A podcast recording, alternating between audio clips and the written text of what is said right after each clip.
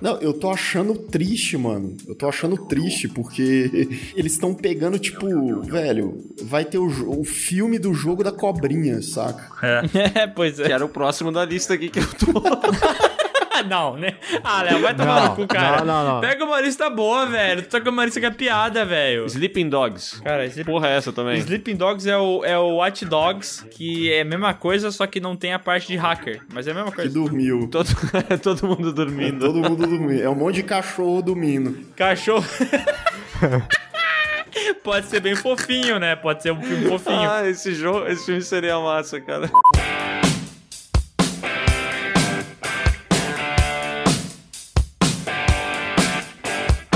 Olá, pessoas, sejam bem-vindos ao PeeWeeCast, o podcast do canal Piuí. Hoje o assunto é games e filmes de games, e para isso eu trouxe o especialista em games, o Marcelo da Batcaverna. Olá pessoas, aqui é o Marcelo da Batcaverna e eu ainda tô na guarda do Sescon dele fazer a abertura do Take On Me, hein? Tô esperando. Você comi? Take On Me? Quando? Quando não me comeu, velho? Que história é essa? É mentira, é mentira. Mentira! É mentira, eu sou bem macho. É mentira, o Sescon não deu cu na botinha, não. É mentira, Só o velho. Lucas me levou a sério. E eu trouxe aqui o Sescom e vamos ver se hoje a abertura vai ser do Tecomi, hein? Cara, então deixa eu só fazer um pequenino preâmbulo antes de, da gente dar o play maroto. Ih, Porque assim, ó, pra quem não me conhece, cara, eu sou aquele roqueiro clássico, sabe? Aquele Tá. que é tatuado, tem camisa preta e odeia tudo que é bonito. Então, eu acho que por muitos momentos eu me afastei disso aqui nas aberturas. Então hoje eu decidi fazer as pazes com esse meu lado. Tá bom. Então eu vou dedicar a música de hoje a todos os roqueiros de plantão, os carecas cabeludo, sabe? A galera que acredita que o Metallica se vendeu no load e que acreditam que Sons of Anarchy é a melhor série de todos os tempos e não vê a hora de comprar uma moto de 50 pau, entrar no motoclube que só tem médico e advogado que usam aquelas mangas de com tatuagem. Então pode colocar aquela mãozinha de capeta Ai. pra cima e dar o play hoje, hein, meus consagrados. como eu queria que fosse mano ao Vamos lá, vamos lá. Um, dois, três e.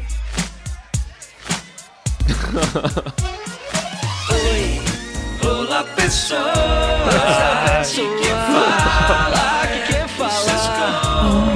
é o E hoje eu tô aqui com o Lucas e o Miguel. Marcelo e o Léo É da Billy Caraca, hein? Opa! Tô perdoado Tá pelos roqueiros agora. Tu é um showman, cara. Lindo, lindo. Maravilhoso. Tá, cara. e eu vou apresentar por último aqui o Lucas, que ele, ele vai vir com uma entrada melhor ainda. Vai, Lucas. Pois é, cara, achei que vocês tivessem me esquecido, cara. Mas eu sou um grande fã de jogo. Um grande fã de jogos. Ó, bebeu de novo, cara. Porra, Lucas. Bebi de novo, velho. Caralho, acordou faz 10 minutos, né, velho? Ó, muito boa, muito boa, Lucas. Cara, não, mas sério, IBGE diz que 99,8% dos filmes que são adaptações são um lixo, né, velho? Errado não tá, né? Errado não tá. E é isso, é, é só isso que eu queria falar. Não, não. Muito boa, Lucas. Vá, velho.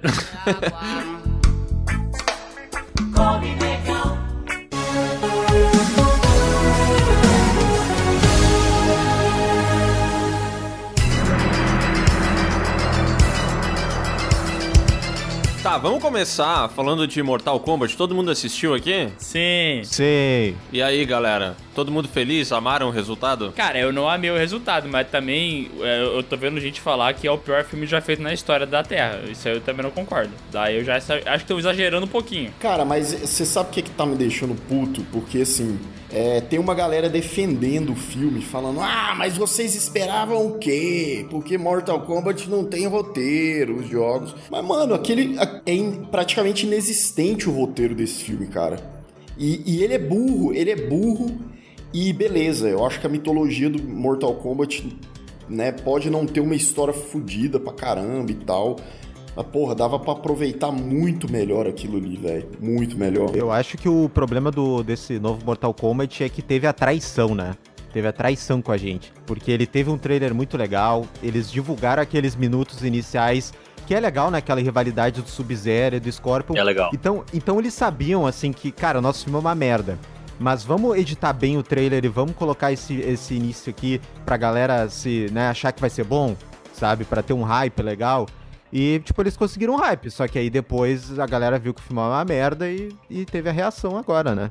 Cara, é Todo o mundo. Warner sendo Warner, né? Porque assim, eles liberaram os primeiros sete minutos que é o melhor do filme, uma das melhores coisas, e no trailer o que brilha é aquela luta final entre o Scorpio e o Sub-Zero. Então, assim, o resto você pode praticamente tacar quase tudo fora, assim. Inclusive, a, a cena de luta do Scorpion e Sub-Zero tá melhor no trailer, porque lá eles cortaram o Ko Young, porque no filme aparece o Ko Young lá, É. batendo no gelo com, a- com as Ah. varetas dele. Porra, pra quê, né, velho? Deixa os dois resolver os problemas deles, caralho. Mas é a surpresa, Miguel, porque todo mundo queria ver esse novo personagem, cara. Por isso que eles deixaram pro filme, Cara, entendeu? sabe o que, que eu não entendo? Ah, temos que ter o personagem orelha pra explicar a história pra ele. Mas porra, o Johnny Cage já é isso. É o cara que não conhece o mundo.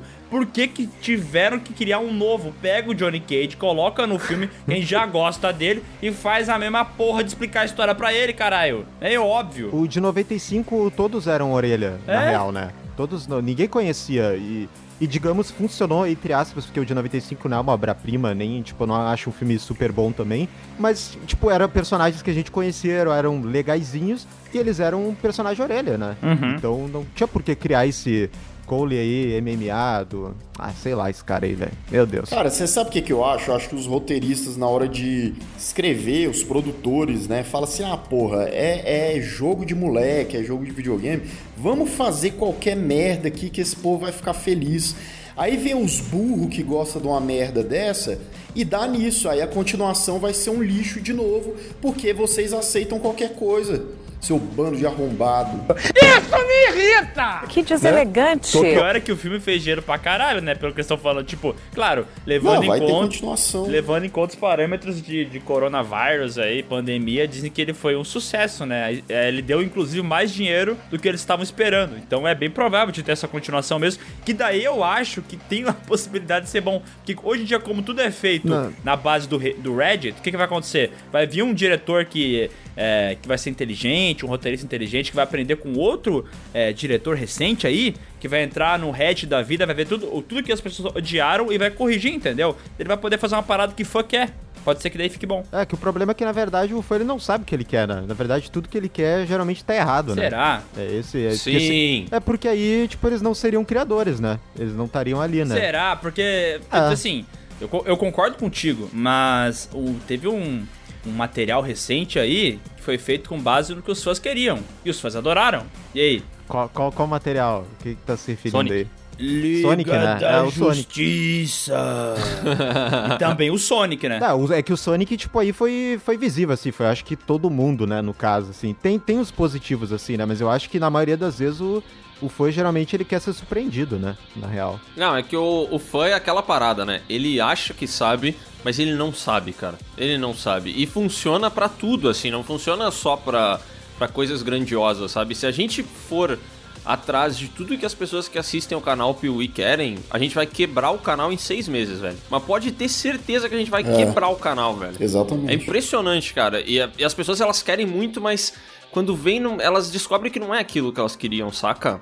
Eu não entendo como que os caras fazem umas atrocidades tão grandes, tipo, tipo o roteiro desse Mortal Kombat, saca? Porque é um projeto de, cara, de milhões É. que os caras devem, devem ter olhado e visto assim, cara, a gente pode fazer muita grana aqui, velho, porque videogame já, já gira mais dinheiro no mundo dos games do que do cinema. Então, será que a gente não consegue fazer uma grana violenta aqui? E não tinha ninguém pra ir lá e ler Cara. a parada e dizer, meu, vamos só. Vamos mudar essa merda aqui? Vamos fazer diferente? Porque não tem explicação, velho. É uma questão técnica, sabe? É muito ruim, cara. Eu queria saber o Sescon, ele tá quieto, vai que ele defende o filme aí e fala, bah, eu gostei. Não, não, eu até, eu até ia falar que eu não achei tão ruim, mas depois da mijada que o, que o Lucas deu ali, eu não sou esse cara, velho. Eu odiei também, achei uma merda. Eu até eu comecei falando que eu não achei tão horroroso quanto estão falando, porque assim, pra mim é um filme nota 5,5, que é a nota que eu dei lá no vídeo do Piuí, né? Ele é divertido, ele é divertido. Cara, porque eu me interti com as cenas ali, entendeu? A cena de porradaria eu achei ok. Tipo, eu não achei. O cano funciona pra caralho. É, tem piada boa, então no final das contas, assim, claro, é quando o cara para pra pensar. Se o cara vai pensar dois minutos sobre a trama do filme, o cara bota a mão na cabeça e fala, caralho, como é que isso aconteceu? Mas se o cara dá aquela famosa desligada de cérebro e, e tentar aproveitar as lutinhas, o cara gosta do filme. Eu, eu- não gosta, se diverte. Mais ou menos. Mas fazer uma pergunta séria, alguém, alguém re- tipo, reveria de novo esse filme? Eu assistiria de novo, cara. Zero vontade, velho. Nossa, eu, eu- cara, eu não teria zero chance de, de ver esse eu filme de vou, novo. e eu vou além, tá? Eu acho que vocês falam, eu acho que o Miguel falou aí agora que as lutas são boas, mais ou menos, né, cara? Não, não todas, não todas, é. Porra, eu acho assim, de 10 lutas, duas, no máximo três são legais, legais assim. O re- véi, a edição é uma bosta, cara. A edição é ruim. A edição é ruim, cara. Tipo, muito corte. E é aquele tipo de filme que. Pô, e, e- e é bizarro, porque eles contrataram atores que lutam, né? Os caras lutam. Então, a minha expectativa tava justamente, pô, vai ser um The Raid, né? Aquele Operação Invasão lá, os caras vão lutar Pô, pra aí sim, aí e sim. tal. Inclusive tem um ator daquele filme, não tem? O Sub-Zero é, É, daquele né? filme. Não sei, não... não... É. Eu, acho, que é, eu acho que é. Pois é, cara. Então, tipo assim, pô, ficou muito. E tem umas lutas. Cara, por exemplo, a Milena lá, tipo, velho, a bicha, quando você acha, porra, a bicha vai estraçalhar. O que que acontece com ela? Ela morre que nem bosta. É, ela morre, ela morre. Ela morre. Cara, por que que fizeram ela abrir a boca no meio da batalha como se fosse alguma coisa foda? E daí ela abre a boca e morre. E a mulher, e a mulher pássaro que não tem Ah. fala e morre com fatality do Kung Lao, que ela tem uma fala. Não, mas ela é linda, Marcelo. O Shansu falou: olha só, essa mulher ela é linda, ela é muito foda. Ai, Mais que, isso é só é só a família do Cole lá, que a cada 10 frases o Cole tem que falar que ele tá se importando com a família dele em 9. Ó. Ele tem que falar, eu me importo com a minha família. É que Eu ele tem que importo. falar que ele se importa, porque senão tu não sente que ele se importa, né? Não, essa lembrança do Marcelo, da, da Nitara lá, a mulher pássaro, é maravilhosa, né? Porque que nem o Miguel falou, tipo assim, cara, eles colocaram falas no Shang Tsung falando assim, não, aqui é Nitara, minha princesa, veja como ela é bela. Porque se ele não falasse isso, ela ia ser só um Minion, assim, quem é essa porra, entendeu? Daí eles fizeram essa safadeza no roteiro dele falar duas vezes que a princesa Nitara é muito linda e depois ela morre. E daí ele sente porque ele perdeu quem ele disse que era linda. Cara, que lixo, velho, que lixo. Não, e o Raiden, ele é o cara mais estranho do mundo. Não, é porque. Ah, pior personagem, pra mim. Pra mim é o pior do filme. Veja só, eu não posso me meter na luta, eu não posso me meter. Daí ele começa a teletransportar todo mundo, né? Daí depois o personagem chega e fala pra ele, mas não é tu que não podia se meter? E daí ele dá uma risadinha e fala, é, pois é. Eu menti. Não, daí ele pegou e deixou morrer o Kung Lao de bobeira, porque se ele podia se meter, por que, que ele deixou o Kung Lao morrer, entendeu? Mano, o Raiden do Christopher Lambert é melhor, cara. É melhor. Por que, que ele não É fez melhor. o cara sumir, né? Ah, o Kung Lao vai morrer. Puf, opa, não sei, não sei- não sei onde é que foi. Sabe qual é o problema desse Raiden aí, meu? Esse Raiden, ele não tem a presença física. Tu olha pra ele e tu diz assim, que escolha de merda. Esse cara é pequeno, esse cara tá errado, ele não parece um deus. Aí ele, ele, ele deveria te convencer na atuação dele durante o filme. Só que, cara, é uma bosta, foi mal escrito. Eu nem sei se esse cidadão sabe atuar mais do que uma árvore, porque também o que deram pra ele, sabe, ninguém faria alguma coisa de bom com aquilo ali. É um Então texto ficou- muito ruim, né? nossa, horroroso. E o zóio dele Mano, eu estalado, fui na branco. feira esse final de semana, tinha um tiozinho vendendo pastel de frango igualzinho esse cara, velho. Não, Igualzinho. cara, eu- na moral, eu, eu falei isso em algum lugar, mas eu- um dia, Léo, tu vai junto comigo no Mercado Serrano. O cara que é o açougueiro do Mercado Serrano é o Raiden, mano. Eu tenho certeza que eles vieram aqui em Nova Petrópolis contratar esse filho da puta pra atuar, velho. Tenho certeza mas, disso. ô, gente, eu tô. Eu abri aqui pra até ter uma lembrança, eu abri a Wikipédia filme, eh, filmes né, baseados em videogames. E eu tô faz... eu tô pu- puxando desde o Mortal Kombat, esse mais recente pra trás. E é tudo, é tudo filme ruim mesmo, cara. É impressionante. Eu tô, eu tô relembrando aqui. É impressionante, cara. E o podcast de hoje seriam adaptações pra cinema dos games no geral, né? Não só sobre Mortal Kombat. E é justamente porque eu tava pensando assim, cara, eu acho que deve ser muito difícil fazer. Deve ser muito difícil. Que, cara, quando que acertaram assim um filme nota mais que 8? Nunca. Não tem nenhum filme baseado em games que é mais que 8. Não existe. É mais O que meu oito. preferido é o, o terror em Silent Hill, velho. É bom, é bom. Sim, sim, mas ele chega a ser um filme nota Mas 8. não é 8. Não é 8, cara. Eu, pra mim, pra mim ele é 8. Eu Bah, revi não é. e eu acho nota 8, cara. Ah, eu achei que sobra muita coisa naquela linguiça ali. Revejam, velho. Não, não, esse filme sobra muito, cara. O final dele é legalzinho e tal, mas é um filme cheio de barriga. Aquela seita lá, nossa, perde. É, Ele, ele demora, ele é, ele é meio longo, né? Mas. Aham, louco pra caralho. Eu não acho filme nota 8, não. Pra mim, 7 e tá bem dado pro filme. E, e eu tava pensando, cara, de- deve ter alguma coisa que impede esses filmes de ser bom. Eu não, eu não consigo, porque sempre que tem um filme que é a promessa de ser bom, alguma coisa estraga. Ah, Warcraft, puta, o bilhete, ah, orçamento gigantesco, a galera que tá dirigindo é fã do game. Aí chegou o filme, era aquela, aquela coisa meia bomba, ninguém é, pagou pau. Eu inclusive lembro que falavam que seria o novo Senhor dos Anéis. Ai, meu Olha Deus. a audácia dos filhos da puta, velho. A audácia. Tá, mas você já viu que antes de lançar esses filmes, todo mundo falava vai ser o melhor filme baseado em videogame? Mortal Kombat foi a mesma merda, cara. Foi a mesma coisa. Ô, alguém viu. E alguém viu o Monster Hunter da Mila, que é o recente aí? É ruim também, né? Me falaram. Eu assisti. E aí? É muito ruim. É ruim muito também? ruim. Pra mim, eu achei pior que os Resident Evil. É, a gente teve uma esteira agora mais recente, tipo, teve esse o Sonic e também o Detetive Pikachu, mas nenhum deles é, é tipo, é tudo filme ok, sabe? Nenhum filme é. Ele pelo menos, é, tipo, não é uma, uma bomba, sabe? Mas eles deram, tipo, uma respiradinha, mas também são filmes, tipo, que nem o Miguel falou, não tem como chegar a nota 8 também, né? Teve essa respirada aí. Pô, mas vocês não têm a impressão, o Lucas estava comentando ali, né, que os fãs aceitam qualquer merda. Vocês não têm a impressão que a régua pra esses filmes é mais baixa do que pra outros? Porque o Sonic, por exemplo, eu achei um filme ok, mas assim, cara, que parada genérica, velho. Meu Deus, cara, que filmeco. Genérico, velho. E é foda porque se você fala que você não gostou de um filme desse, a galera vai cri- te criticar, mano. Vai falar, mas você esperava o quê?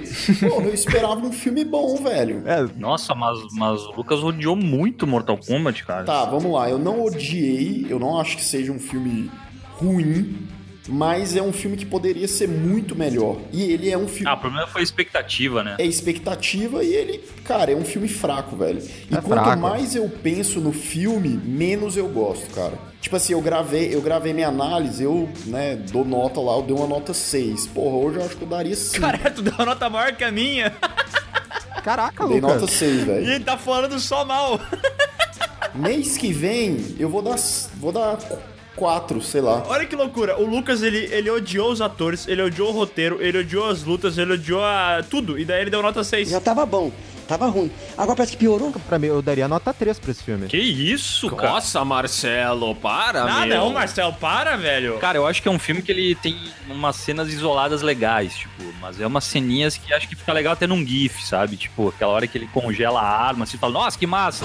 e aí acabou e foda-se, né? Não, já tem no YouTube compilado. Se você colocar lá no YouTube, ah, Best Scenes, Mortal Kombat Best Scenes, aí vai ter lá. O filme tem 1 hora e 40, 1 hora e 50. 8 minutos de boas cenas, entendeu? É, pô, isso quer dizer, mas é, eu tô avaliando o filme, né, cara? Não tô avaliando curta-metragens de, de, de Mortal Kombat. Ah, claro, mas aí claro. subiu a cabeça, sucesso, hein, Marcelo? Grosso pra Que caralho. isso, cara. Gente mal educada, né? Mas é que, meu, eu não sei se é porque a gente assistiu recentemente o Mortal Kombat lá de 90 e bicos lá.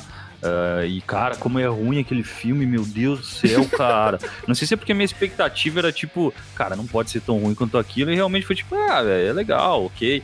Porque, cara, realmente, não sei se vocês tiveram o desprazer de reassistir esse filme, que por algum motivo ele ficou meio que.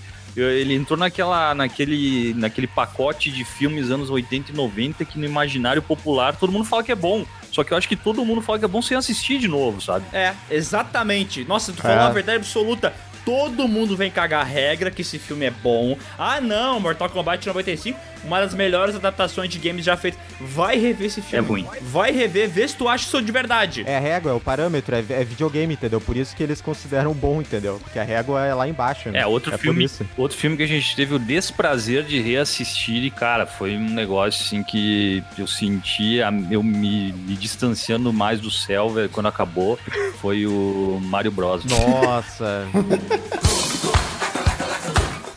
Cara, Cara, é muito esse pior, filme- é muito pior do que qualquer pessoa lembra, cara. Eu assisti ele faz o quê? Uns dois meses que a gente assistiu? Foi, foi. Cara, eu agora, eu com certeza, eu acho que ele é ruim, mas se eu assistir ele é muito pior do que eu lembro. Uhum. Com certeza. Não, e, e- e é inacreditável. É inacreditável, Marcelo, sério. Ah. Inclusive, eu, eu até indico que se vocês têm algum tempo livre, assiste de novo. Porque ele tem tanta coisa bizarra que tu não consegue entender como é que alguém aprovou esse negócio. É. Que esse filme eh, tem que escrever o roteiro, depois tu, tu grava as cenas, e depois ter que editar e, e depois colocar num rolo para passar no cinema. Sim. Como é que deixaram, entendeu? É, Eu não entendo. Ele, em Hollywood, ele acho que foi É. a primeira que eu tô, tô rodando aqui pra ter certeza, mas é, ele foi o primeiro grande adaptação de Hollywood. Foi. Né? Aham. Super Mario Bros. tava naquela esteira do, do Mario 2 ou 3 lá que tava bombando nos Estados Unidos. E aí os caras, cara, aí o que, que eles pensaram? Vamos fazer uma adaptação, mas pegando tipo uma parada meio Blade Runner com, com umas paradas de Alien também, né? Que tem uns bichos também, tem uns casulos lá. É muito louco Tem aquilo, cara. A, a- a criação de mundo desse do Mario, do, do universo alternativo, que é, um, é onde os dinossauros não morreram, uma coisa assim, né? Se eu não, se eu não me engano. É, eles evoluíram, É. evoluíram demais até ficar quase humanos, assim, tipo. Tô sentindo um cheiro de merda. Cara, é, é foda, é que também o universo do Mario, tipo, é uma parada, primeiro que veio do Japão, então é difícil botar pro ocidental, né? Adaptar pro, pro ocidente. E, e aí é complicado, né? Pegar o Super Mario que não tem uma, digamos, uma história, assim, pra fazer de filme, sabe? É complicado fazer isso. Cara, isso, isso que tu falou é muito bom. Tu falou que é do Japão e é complicado, É. né? Porque eu tava, eu tava tentando pensar aqui. Porque vão fazer uma adaptação do Metal Gear Solid pro cinema, Ah. né? O Oscar Isaac, inclusive, vai ser o Solid Vai ser o Snake. Solid Snake. E, cara, esse eu acho que é o projeto mais difícil de todos. Porque o jogo, eu amo, eu amo Metal Gear. Eu joguei o primeiro no PlayStation 1. ah, o primeiro do PlayStation 1, né? Porque antes teve aqueles outros que eu nem conto. Mas o Metal Gear Clássico, Solid do Play clássico. 1, joguei até não poder mais, adorava. Só que tem muita japonesice, cara. Tem, Tem, muita tem. japonesice. E tu não tem como colocar isso no filme porque não funciona, entendeu? É. Como é que tu vai fazer um cidadão andando no meio de uma instalação militar e daqui a pouco ele puxar uma caixa e colocar na Não, cabeça, acho- entendeu? Não dá! É que, é que o Metal Gear ainda é, é muito difícil de adaptar porque ele tem a parada ainda da metalinguagem dentro ali do game, né? Que ele brinca muito, que ele sabe que ele é um jogo, então tem muita piada interna do próprio jogo. E tu não pode fazer isso no cinema porque não tem como fazer, né? Porque é um filme, não tem como. Tu não, não tem um cara jogando o filme ali pra ter essa experiência. Então, pra adaptar isso, eu acho que o Metal Gear ele vai falhar miseravelmente, sabe? Miseravelmente com isso. Uhum. É. E o diretor é o cara do Kong, né? O cara que fez o Kong, ele é da caveira. Não é nem só a, metali a metalinguagem, né, cara? Mas a história de Metal Gear é muito complexa, velho. É, são vários personagens, tem, tem uma mitologia, assim, cheia de, de detalhe. Claro que eles não precisam colocar tudo nos filmes, e nem vai caber colocar tudo nos filmes. Mas é muita coisa, cara. Mas eu acho que o, o Oscar Isaac vai dar uma boa É, cobra a sólida, cobra dele, viu, né? cara? Vai É. dar bastante. Será que a cobra dele é bem sólida? Eu acho que a gente vai comprovar nesse filme. É, eu só, só queria dizer uma coisa, que vocês- alguém comentou antes que a régua pra games é mais baixa, né? Filmes de games e tal. E eu não sei, cara, porque que nem o, o, o Lucas falou, ah, eles não vão conseguir colocar tudo, né? Eles vão ter que colocar algumas coisas. E daí eu acho que é nessas coisas que fica faltando que tem fã que fica puto, entendeu? Daí o cara vai chegar e falar, ah, mas no game é assim, assim, assim. Sim, meu filho da puta, mas no game funciona porque é diferente. Ai, mas é só pegar a história do Mortal Kombat 9 e botar na tela. Não, não, não. não é, que a história é uma bosta. Ela é toda cheia de retcon, é toda confusa. Cara, você sabe o que que acontece? Filme de jogo ou de livro ou de qualquer coisa, ou de propaganda de ioiô, sei lá. O filme tem que ser bom, cara. Não interessa se, tipo, beleza, né? Dá pra adaptar algumas coisas melhores e muitas outras coisas vão ter que ficar de fora. É igual o Léo tava falando. Se for só pelo que o fã pede, o negócio não dá certo. Porque todo mundo quer tudo, todo mundo quer do jeito, é muito particular. Então, a preocupação é fazer um filme bom, cara, fazer um filme decente, que funcione como filme. Quando, você, quando a gente foi assistir agora o Mortal Kombat, a gente tava assistindo um filme, a gente não tava assistindo um jogo. Mas como filme, ele falha em vários aspectos. E é bizarro porque entendeu? ele falha daí pra quem é fã do- dos jogos e falha pra quem não é fã também, né? Porque ele não, não agrada a ninguém, bem dizer. Cara, mas eu acho que nisso, até acho que é meio que consenso aqui que uma das melhores adaptações é o Silent Hill, né? O primeiro. É, E eu acho que ele é mais fácil, porque o jogo ele meio que tinha um lance de- do pesadelo, ele era muito individual, né? Uhum. Eu acho que cada jogo. Então eu acho que tu consegue pegar essa mesma ideia e tu pegar um personagem aleatório e fazer e fazer a história em cima disso. E todos esses outros que a gente tá falando tem personagens muito fortes. Aí tu precisa tá mostrando Scorpion, tu precisa do Sub-Zero, tu precisa de toda essa galera aí. E no Silent Hill, não. Tu precisa de, de algum personagem principal, tirando lá o cabeça de pirâmide, tu precisa de algum personagem, um, o, o protagonista precisa ser alguém famosão. Não, tá todo mundo cagando em Silent Hill isso. Exatamente. É, mas se bem, que, se bem que até nessa adaptação tu vê que rola uma treta disso aí, né? Porque, por exemplo, tu falou do Pyramid Head, né? E tem o lance dos pesadelos, que tipo, não é bem pesadelo, mas o mundo do Silent Hill pega o que tu tem medo, al- alguma coisa que tu pensa e distorce naquele mundo invertido, entre aspas, né? Que tem aqui nos jogos. Daí o Pyramid Head, ele estupra os outros monstros no game, porque é um reflexo da mente perturbada do protagonista do segundo game, que enquanto ele tava vendo a mulher dele no hospital doente, ele tinha desejo sexual por ela.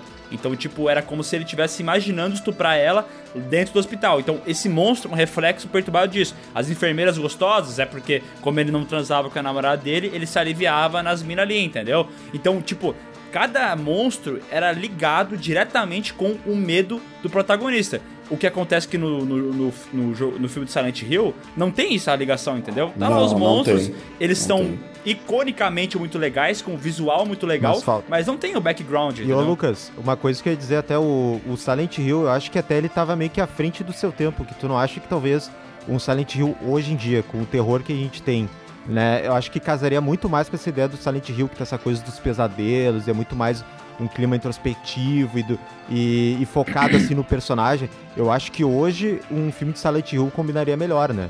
Não sei se tu acha isso também. É, até por. Sim, não, eu acho até porque, assim, o terror do Silent Hill é um terror mais psicológico, né? Total. Até nos jogos é isso. Total. Não é igual Resident Evil que tem bala pra todo lado, zumbi e tal, não.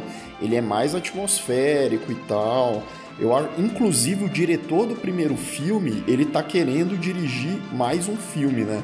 Com a mesma pegada do primeiro filme e tal, não sei como que ele faria isso. Mas eu acho que, por exemplo, isso que o Miguel tava falando, de ligar as coisas com as criaturas e aí o background da história da mulher do cara que tava internada lá, pô, ia ficar genial, cara. E Eu aí também é- acho. Porra, a metáfora, né? Dá pra fazer uma metáfora foda. Mas eu acho, cara, que apesar do primeiro filme ele não pegar esses detalhes, ele funciona como um bom filme de terror. É assustador ali você. Porra, eu fiz um vídeo, um vídeo esses tempos falando.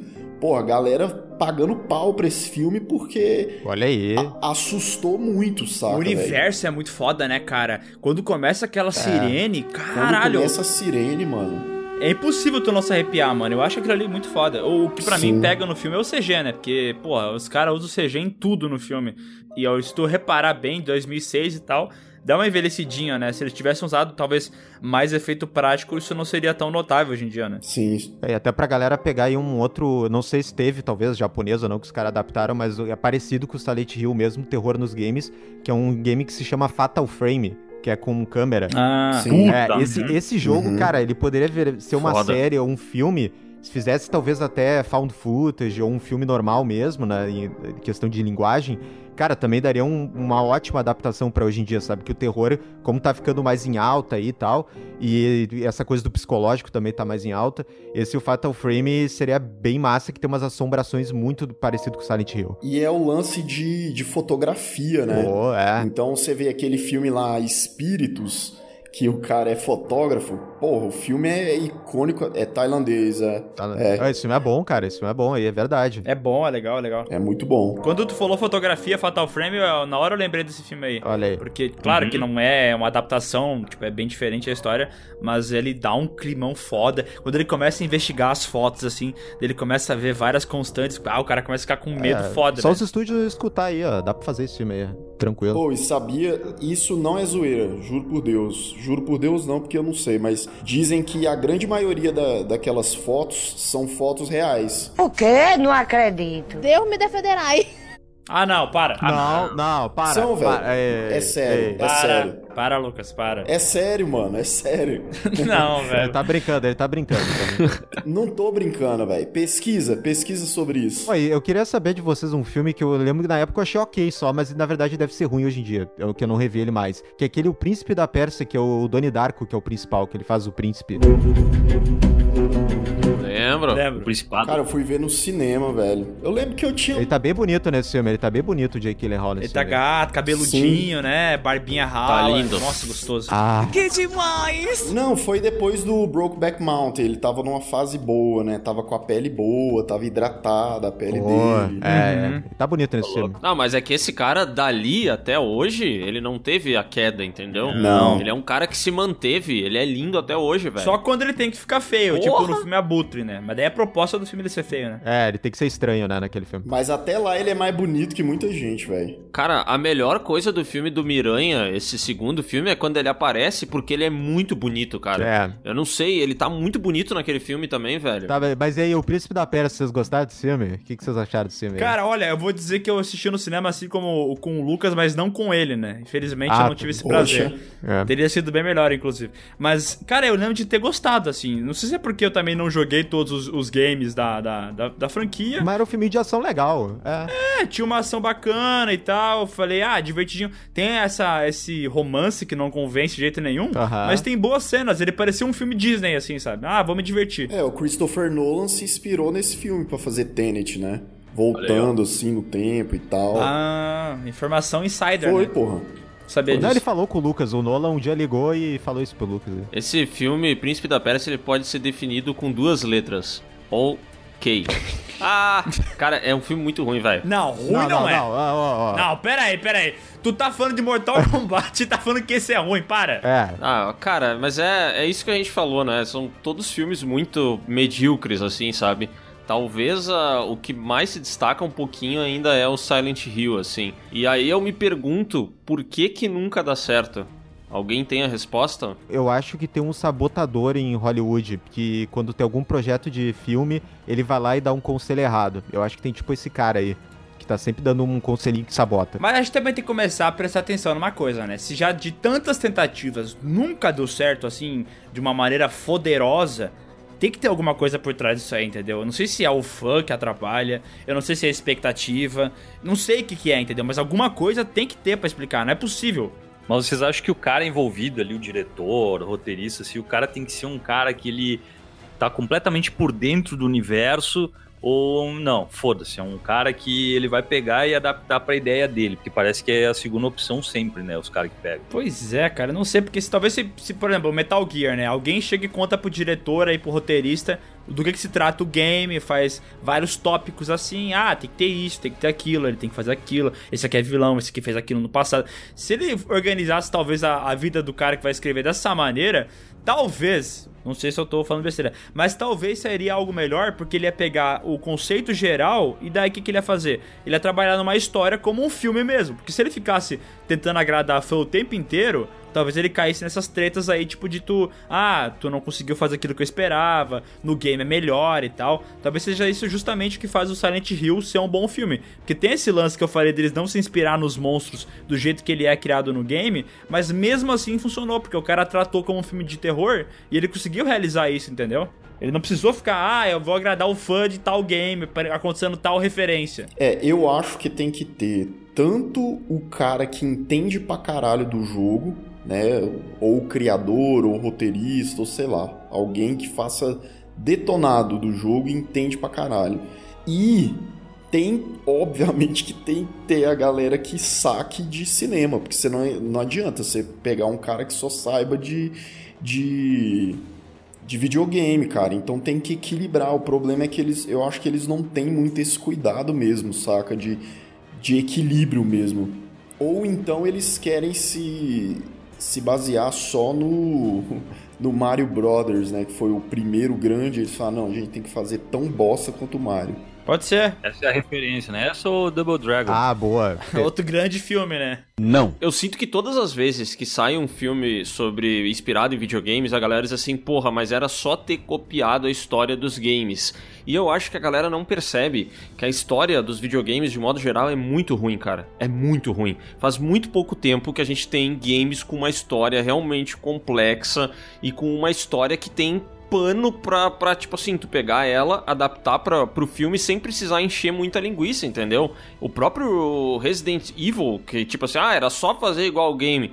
Cara, talvez, mas o, o game Resident Evil, ele é um- uma parada muito massa pela jogabilidade dele, ele é uma parada muito massa pela inovação, mas cara, se tu pegar e ler o roteiro, tu não vai chegar num filme, velho. Tu não chega. Não. Eu acho que é muito diferente de livro, sabe? É, por exemplo, o, o Peter Jackson era um puta fã de Tolkien e de Senhor dos Anéis. Só que, cara, Senhor dos Anéis ele teve que super condensar, porque a parada tava ali, o desenvolvimento tava ali, ele praticamente tirou o que não precisava estar num filme, entendeu? E aí tu pega os games e se o cara pegar aquilo lá do videogame e transportar pra um filme, meu, é muito difícil de aceitar depois, sabe? Porque quando tu tá jogando videogame, tu tá muito mais propenso a aceitar certos absurdos. Que se eles surgirem em um filme, são muito mais notáveis, entendeu? Eu acho que quando tu tá jogando game, tu tá muito envolvido pela jogabilidade. Pô, olha eu aqui na mansão, o zumbi aparece, o cachorro quebra a janela. Caraca, velho, que jogo foda, cara. Só que quando tu tá assistindo, tu não tá tão envolvido. da- da- é é diferente o envolvimento, saca? Ah. Tu consegue enxergar um pouco mais de fora.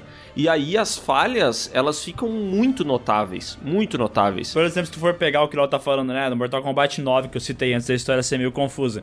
Ah, o cara tá ali falando sobre o torneio que vai rolar. Ao mesmo tempo, tá dando uma submissão falando sobre ah, a iniciativa dos robôs, aos Lin Kuei contra o Shirai Ryu. O jogo vai dando alt, vários alt tab e ele nem fecha as pontas, entendeu? Porque o jogo não tá nem aí, ele tem que fazer uma história pra cada personagem ser jogável naquele modo história dele. Então, pô, tu vai ter que fazer um monte de missão que nem tá anexada à história principal pra ela encher linguiça. Então, tipo, tem muito game que é isso, entendeu? Sei lá, Mass Effect. Tem uma história que eu acho maravilhosa nos games, mas ele é cheio de missão secundária que, claro, é, te faz conhecer melhor os personagens, o que, que eles fazem, os anseios deles, como é que eles são por dentro, só que não fazem parte da história principal. Então, às vezes, o cara vai é, adaptar a história do primeiro jogo do Mass Effect e colocar só a história principal, por exemplo. E não vai colocar esse monte de missão secundária que desenvolve o personagem. E daí tu vai falar assim: ah, mas aí o personagem não tá bem desenvolvido, porque não teve aquelas paradas que tinham no game, sabe? Sim, que dava um estofo pro É, personagem. e, e- e essa parada do Mass Effect é um bom exemplo também de como que tu vai adaptar,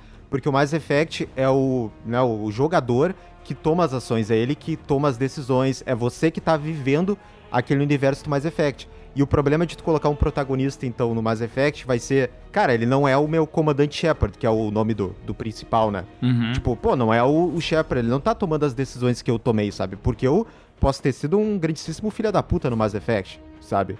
Mas no filme ele vai ser um cara, tipo, um cara, um escoteiro, um cara bom, sabe? Então tem essa, tem essa diferença, né? Um outro grande exemplo também que. Teve uma época que, a, que teve, surgiu boatos de que ia ter o filme do Shadow of Colossus. Vocês conhecem esse jogo aí? Shadow of the Colossus? Sim, maravilhoso. Sim. Marav- Eu também acho. Eu acho um dos melhores jogos que eu já joguei na vida. Só que ele funciona como jogo, porque ele tem muita questão da só tem chefões, digamos no caso, mas você tem toda a questão de você viajar né, naquele mundo ali, ficar cavalgando e, e- e- e- interpretar o que você tá, está sofrendo assim ao longo do jogo, né? Você vai pegando as coisas que você vai sofrendo ao longo do jogo e você vai pegando isso, né? Só que o problema é que pra fazer uma história, não tem como fazer isso num filme, sabe? É, como é que tu vai transpor pra um filme um, um level design, por exemplo? Porque É. o que tá falando do Shadow of the Colossus, ele é todo baseado no level design, que é como tu vai enfrentar cada monstro diferente. Tipo assim, talvez isso te tenha alguma forma de passar isso pro, pro um filme de uma maneira legal, mas deve ser difícil mesmo, cara. Não é uma tarefa Tem muito fácil. momento de silêncio, né? Ah, e outra que o Shadow of the Colossus é cheio das japonesice, né, cara? É, japonês mais esse. um. Ele acaba e tu fica, caralho, bicho, acho que eu vou ver na internet o que, que eu vi. É impossível, cara, que é só momento de solidão e silêncio esse, esse jogo aí. Não tem como. Não tem como, cara. Ele tem isso, né? Isso que vocês estavam falando, a questão da imersão no jogo também, ela é muito relevante, né? Porque como é que tu vai fazer, sei lá, pegar o, o Shadow of the Colossus mesmo, tipo, tu, tu tem toda essa questão de tu tá sozinho, tu tá imerso naquilo, É. tu é muito, os inimigos são muito imponentes, tu é muito pequeno, Uhum. todo mundo ele é muito grande, é cheio das montanhas, o castelo é gigante pra caralho. Como é que tu vai transpor isso, sabe, num, num, num filme, numa série? É muito difícil, cara. Eu, fico muito curioso pra saber agora que estão falando que vai rolar aí o, o filme de The Last of Us. Série, né? Como que vai Série. ser esse Série. projeto? A série, desculpa. Como que vai ser esse projeto? Porque nesse caso, eu acho que talvez seja uma das primeiras vezes em que o material de origem parece se bastar pra, pra, pra ser adaptado e conseguir fazer um negócio massa, sabe? Aham. Cara, eu acho que muita gente vai reclamar. Por quê? Porque não vai ser igual ao jogo. Com certeza não vai ser igual ao jogo. É, mas aí se for igual jogar é um problema também, né? Porque se for exatamente o que eu já vi, eu pego. Porra, daí eu jogo o jogo, né? Exatamente. Mas eu acho que eles vão criar uma realidade paralela com os mesmos personagens. Tanto é que, tipo, mano, até a- o lance do, do seu Pedro Pascal, o, o irmão dele. Como que é o nome do, do ator lá que eles contrataram pra ser o irmão dele? É, é um cara que faz uns filmes aí Rodrigo também. Santoro. Então, ah, né, até É um cara que faz uns filmes aí, né? Foi o primeiro que me veio à cabeça. É, ator é um cara que faz uns filmes, né? Mas eu acho que eles vão mudar muita coisa e você pode ter certeza, velho. A galera vai reclamar muito. Só que, tendo o roteiro do Neil Druckmann, que é o criador de The Last of Us, e a produção da HBO, eu acho difícil dar errado, cara.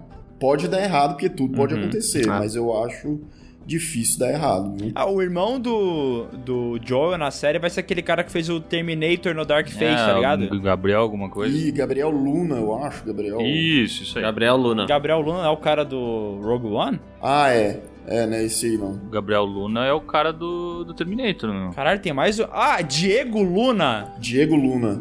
Cara, eu boto muita fé nessa série aí do Last of Us, mas eu acho que eles já começaram meio mal, assim, porque o Pedro Pascal é muito feio, cara. E o Joe é um cara bonito. Ih, já entrou nessa porra. Ai, o Joey não tem nada a ver com o Pedro Pascal. Ai, tinha que pegar um ator mais parecido. Ah, tomar no cu, caralho. É só Quer ser ver cosplay? bonito. Quer ver cosplay? Vai na CCXP pra ver cosplay, caralho. Mas não falei que tem que ser parecido, falei que tem que ser bonito. Não, não tô falando de ti, eu tô falando dos comentários da internet. Não, mas falando sério, eu acho que tem um puta potencial, cara. O Pedro Pascal é o ator do momento, né, cara, na, na galera geek É. aí. E ele é um puta ator, velho. Eu acho que se depender do, do que foi mostrado até então, eu acho que vai ser bom, Cara, velho. e, e Hollywood é muito previsível, né? Porque agora o cara só faz papel de pai, né? Só pai é só ele. Se ele tivesse aqui no Brasil naquela época daquele filme do pai de família, ele teria feito o pai de família. Nossa, agora eu imaginei ele tomando bomba. Ih, rapaz. O Léo tinha comentado até antes que nos últimos anos aí, a- nos games, a- até a própria linguagem cinematográfica vem evoluindo, né? Bastante. Uhum. E, cara, e, e é impressionante mesmo, que pega, por exemplo, o Last of Us 2 ou, ou God of War, o, o, o que é só God of War, né? O nome, esse mais recente, né? Garoto! É, que, é- cara, é, é lá ele, ele, tipo, ele, ele usa a câmera, tipo, uma câmera na mão e fica plano sequência o jogo inteiro, né? Vocês estão ligados nisso, né? Sim, sim. não tem corte Uhum. no filme Sim, inteiro. sim, isso é muito foda, cara. É, e cara, e assim, a gente tá numa realidade paralela que, tipo, os games estão tendo uma linguagem melhores que muitos filmes, né? No caso, então, quando tu vai transpor pro, pro cinema, tipo, vai comparar, porque, pô, olha só o que os caras fizeram nos games, olha o que tu tá fazendo aí, tá pior, sabe? Então tem essa Aham. parada que também tá, dá, dá um, um problema a mais, assim, pra quando vai adaptar, né? É, é É. que assim, o The Last of Us ele é uma amálgama de referências também de filmes pós-apocalípticos, né? Ele pode pegar vários ali e eles criaram o The Last of Us, que pra mim tem uma história muito foda. Tipo assim, ela não é inovadora, ela é tipo assim, eu, gosto, eu acho que ela não é clichê, mas ela também não é uma coisa que reinventou a roda. Não. Talvez o segundo game seja já essa coisa que modifica bastante os parâmetros, né? Porque o segundo game é um soco no saco, né? Mas assim, o que eu quero dizer com isso é que talvez é, ele é tão foda, a gente ame tanto a história do primeiro jogo, justamente porque quando ela, ela veio pros games, ela talvez juntou várias coisas que a gente já gostava do cinema e conseguiu criar uma coisa foda em cima disso aí, né? Agora, sei lá, os caras vão pegar essa mesma parada que já foi feita e fazer exatamente igual a um a, do jogo pra uma série ou pra um filme, talvez tu não veja nada demais, porque tu já viu outras coisas assim, entendeu? Sim, mas isso que o, que o Marcelo falou é relevante, cara. Tipo, eu não lembro exatamente do primeiro jogo, tá? Mas o segundo Last of Us, ele tem uma... A parte técnica é muito foda, meu. A questão de câmera, a questão de som. É. Cara, essas partes técnicas aí, velho, o, fi o filme não, a série, ela vai ter que... Cara, vai ter que trazer alguma coisa nesse sentido, porque... ah, no jogo já era muito imersivo, sabe? Esse, esse tipo de coisa. O som, quando tinha aquelas paradas de confusão, tinha aquele som mais agudo, assim, mais estridente, deixa meio surdo e tal. Uhum. Cara, tem que ter umas paradas assim. Cara, eu filme. acho que o desafio dessa série é muito difícil, porque assim, não só em termos de produção, eles vão ter que surpreender, igual vocês estavam falando agora, porque vai ter, porque o jogo tem muito disso, como eu acho que narrativamente eles. Beleza, eles vão mudar muita coisa, mas eles não podem perder ali uma certa conexão que tem com, com os jogos e eles vão ter que surpreender a galera que já sabe o que vai acontecer. Pior que é, né? Muito provavelmente. Entendeu? Porque senão vai ser aquela parada que eu comentei antes, né? Tipo, ah, o cara jogou o jogo, sabe exatamente quem morre, como é que morre, em que momento que morre. Daí o cara só vê isso com atores fazendo, né? Sim, o Joel Daí- ele não vai morrer com um taco de golfe, ele vai morrer com uma bola de boliche, entendeu? O Joel morre? Ah, Ai, eu acho que o Léo não jogou o jogo ainda. Não, o Joel do Friends, caralho. Ah, tá. Acho que o Léo vazou. Acho que o Léo falou pra mim. O Léo, o Léo foda-se. morreu, é, o Léo... Oi, eu tô ouvindo vocês me chamarem, tá? Mas desde que vocês começaram a falar de The Last of Us 2, eu tirei o fone e não tô participando da conversa. Ah, Porque eu sei que moleque. algum arrombado vai largar um spoiler, então eu não. Eu fui o arrombado, velho. Eu fui o arrombado. Fizeste muito bem, cara. Eu tô fora faz uns 5 minutos já. Léo, tu acredita que o Lucas falou, meu, que a. Ô, Mas, ô Miguel, vou fazer um contra-argumento aí desse lance de. Bom, as pessoas já sabem a história que vai acontecer, né? Uhum. Pô, mas pega, por exemplo, o Game of Thrones, quando ainda era bom, tá? Que teve aquele lance do casamento vermelho. Funcionou. Porque, verdade. tipo, ninguém. Muita gente não jogou os jogos e tal, mas teve a reviravolta, muita gente conhecia, mas pegou a galera que não conhecia, sabe? Ah, não, com, com certeza. Mas, mas é, cara. Ah, mas- a gente tá falando sobre adaptação de games para pro cinema, adaptação de livros pro cinema e séries, né? Se a gente for parar é, pra pensar em todas as adaptações de livros que já foram pra, pro cinema, e tem vários que são premiadíssimos e são filmes maravilhosos, tu vê que é, é- o retrospecto é positivo, entendeu? Tem muita coisa boa que saiu dali. Não, sim, sem sim, dizer sim. que tu não tem uma imagem do que tu tá lendo. Claro, tu lê o livro, tu sabe o que vai acontecer porque tu tá lendo o roteiro, ba- basicamente, do que vai rolar na série. Uhum. Só que tu não tá tendo essa parada visual. E daí, quando tu leva em consideração todos esses argumentos que vocês falaram de posicionamento de câmera, de atuação, porque, pô, os atores que fazem os personagens do jogo mandam muito bem, cara. A voz deles é foda. Isso também. Movimentação. É. E daí o cara vai pro cinema, daí fala, ah, vou fazer melhor. E não consegue fazer melhor. Daí ele fala, caralho, eu não acredito, velho. O jogo tá melhor que a porra da série. Entendeu? É, o que vai dar pra surpreender realmente é a questão na em direção mesmo, né? Mudar alguma coisa de, ah, fazer um enquadramento diferente, o ângulo aqui e tal. Eu acho que essa que vai ser a grande mudança, eu acho. Ou uma atuação diferente também, sei lá. Mas eles falaram que vai mudar a história. Pelo que eu vi, vai mudar a história. Ah, eu, eu tomara também, eu, eu gostaria. Cara, tem que mudar, velho. É porque eu acho que Game of Thrones é um caso, assim, de uma história super complexa, que ela já tinha ali um monte de personagens pra apresentar, um monte de reviravoltas. E por mais conhecida que seja, eu acho que tem essa parada que nem o Miguel disse, sabe? É um livro, é, sei lá, eu não sei quantas pessoas são leitores assíduos hoje em dia no mundo. No Brasil, duas. É, deve estar em. Ho- Hoje, hoje tem três, porque eu li o livro.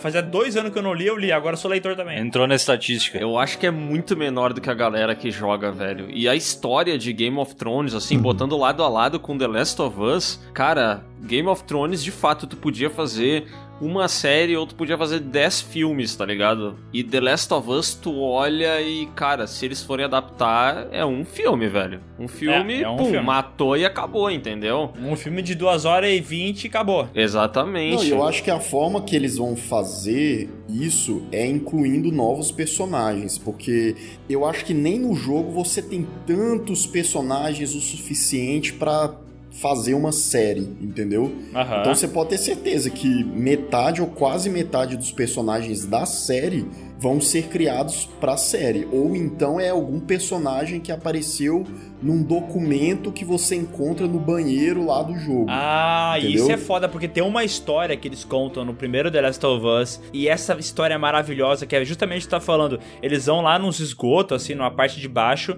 e o Joel encontra lá num, um livretinho que vai contando a história do, do pessoal que sobreviveu lá dentro, e ficou um tempo, e daí começou a faltar comida, e daí ele- eles contam a história, cada notinha que tu encontra, a história continua, né? E, cara, é uma história muito foda que, realmente, se aquilo ali fosse é, transposto pro filme ou pra uma série, ia ser muito legal, porque tu ia conseguir saber o que, que tava ali de verdade, entendeu? Já pensou, tipo, uma intro do episódio só com, tipo, essa mini, esse mini arquinho, assim, esse mini, é, esse mini conto pra chegar nos personagens principais, assim, né? Numa série eu acho que funciona mesmo, cara. Inclusive, o cara falou que, né, o, o Neil Druckmann que estão falando, eles confirmaram que vai ter diferenças é, da, do jogo pra série. Ele falou: Ah, meu, se eu for só fazer exatamente tudo que tem no jogo e passar pra série, não faz sentido. Então vão ter diferença sim. Espero que não mudem, talvez, sei lá, a lore principal ali, né? Porque pra mim ela é maravilhosa. Tipo assim, o, o mote do que, que o Joe tá fazendo, por que, que ele tá fazendo, eu acho sensacional, velho. É, você sabe por quê? Porque eu acho que a galera pensa assim. E, e faz muito sentido isso. Precisa adaptar um The Last of Us da vida? Precisa, existe a necessidade? Não, porque o jogo ele já faz esse papel quase que cinematográfico. Né? Então a gente tem que incluir novos elementos para fazer sentido. Um grandíssimo exemplo que deu muito certo recentemente foi incluindo um tal de Cole Young na porra do Mortal Kombat. Aham. Ali, Cole Young. A mesma personagem. coisa aconteceu com quem? Com a Alice lá do Resident Evil. Por Bom, quê? bom. Porque os Bom também. produtores, os caras. Eu falei zoando, mas isso é real. Os caras querem que seja a marca do filme, não seja a marca do jogo. Aham. Entendeu? A gente quer criar um novo personagem pra ficar marcado ali no filme. E muitas vezes isso não funciona, né? Mas como eu acho que a, a HBO ela é um pouco mais competente do que uma empresa que começa com W, Ih, rapaz. é, eu acho que eles vão conseguir fazer isso melhor um pouco. É, eu espero que sim, cara. Eu tô esperançoso. Esse tempo a gente tava falando nas gravações do Piuí sobre essa série e tal, e eu comentei pro Léo que eu tava esperançoso. E o Léo disse que achava que, que, não, que não tava tão positivo. Tu quer falar mais sobre isso, Léo? Cara, é que eu acho que é um pouco de, de tudo que a gente falou aqui, né? É, me parece que eles realmente vão ter que inserir vários personagens novos. Não sei se, se a, a, a história principal ainda vai ser a mesma. E eu não sei, eu não vejo com tanto otimismo assim, pelo retrospecto que a gente tem de games, esse lance que o próprio Lucas falou de criar novos personagens e dar uma relevância muito grande pra eles, o que não seria problema se fossem bons personagens, né? Mas a nossa retrospectiva é péssima, não, não existe esse personagem que foi criado pro, pro, pra um, um, um filme e ele deu muito certo, entendeu? Nesse, não existe, não tem nenhum, cara. Pode tentar pensar, em qualquer filme de game, seja ele medíocre, nunca tem um personagem que foi feito e ele ficou muito bom, velho. Então eu não sei, assim, claro, a gente sempre tem a esperança, porque a HBO é muito foda. Eles são muito fodas em termos de produção, os caras são pica. Aí tem o, o, o Druckmann aí no roteiro e tal, e a gente tem muita esperança, assim. Mas eu vou ser muito franco com vocês, que eu não tenho nem interesse em assistir, velho. Eu não tenho Caraca, interesse em assistir. Ô, Que louco, isso, cara? que isso, cara. Eita, daí não. Cara, mas é porque pra mim, para mim é exatamente o que o Lucas falou, velho. Existe a necessidade? Pra mim não existe. Pra mim é muito claro. Tipo, tem outros mil jogos que eu gostaria de ver é, sendo explorados em uma série antes de The Last of Us, porque eu acho que The Last of Us tá, tá muito bom, entendeu? A entrega que ele nos deu é muito boa. Eu não vejo necessidade de fazer uma série, sendo bem franco com vocês. Eu não, eu não tenho grandes expectativas pra essa série, porque quando ela sair eu vou ter interesse, eu vou ir assistir. Mas, cara, cara, sério, tem um bilhão de jogos que eu gostaria de ver adaptados antes, porque eu acho que a entrega de The Last of Us, em termos de história, de roteiro e de conteúdo, o que tem nos games já é muito bom. E me parece que faz muito mais sentido esperar um terceiro game do que eu ter uma série que explora mais o que já vi no primeiro game, entendeu? Uhum. Pra mim, aquela obra ali, ela já se bastou. Eu não vejo necessidade de uma série. Eu, por mim, essa série não existiria. Cara, eu, pior que eu concordo em partes aí que, que o Léo tá falando, porque uma época a HBO era sinônimo de série boa. Cara, tu, sei lá, Band, Band of Brothers, The Wire, próprio Game of Thrones. Sopranos. Sopranos, aí. Cara, eles andaram pra mim nos últimos anos ali, trazendo umas séries que me. Cara, que eu até criei uma expectativa por ser da HBO, que foi tipo. Foi nada demais. Qual, Sescon? Cara, tem aquela com a Nicole Kidman lá, como é que é o nome? É The Undoing, Hum, acho tá. The Undoing. que é. É, é uma série meio pau mole mesmo. É, e tem uma outra do Stephen King também, cara, que é muito meia bomba, cara. Castle Rock lá? Não, The Outsider. Outsider, essa aí também é fraca. Ah, eu não vi, essa eu não vi. Eu ouvi falar que não é boa também. Então é umas coisas que tu pensa, ah, velho, sei lá, já não é mais aquela referência de, cara, HBO quando se envolve num projeto é pau duraço. Tá faltando o filme então do Donkey Kong, Léo. É esses jogos que tá faltando aí? Cara, Adaptar? aliás, ainda bem que tu puxou isso. Tu é um cara que é bem fã da Nintendo, não é? Eu gosto da Nintendo, tá no meu coração. Pois é, cara, eu acho que a Nintendo tem umas propriedades bem valiosas e eu não sei se algum dia eles vão adaptar ou não. Isso é muito chato. Porque eles tomaram o tufo, o tufo do Super Mario, né? Uhum. E hoje eu, pelo menos, vejo a Nintendo como uma empresa muito conservadora, muito conservadora. Muito, cara. Eu não sei se eles aceitariam isso, mas eu acho que a Nintendo tem propriedades muito interessantes, velho. Eu acho que o mundo de Zelda, por exemplo, acho que daria alguma coisa bem massa, assim. Mas. A Netflix ia fazer um, um live action, uma série live action de Zelda e deu ruim, deu ruim. Ah, ia ficar uma merda. Ia ficar uma merda. Ficou uma merda. Olha só que desgraça! Mas o Zelda já tem uma adaptação, meu. É aquele A Lenda do Ridley Scott. Bem parecido.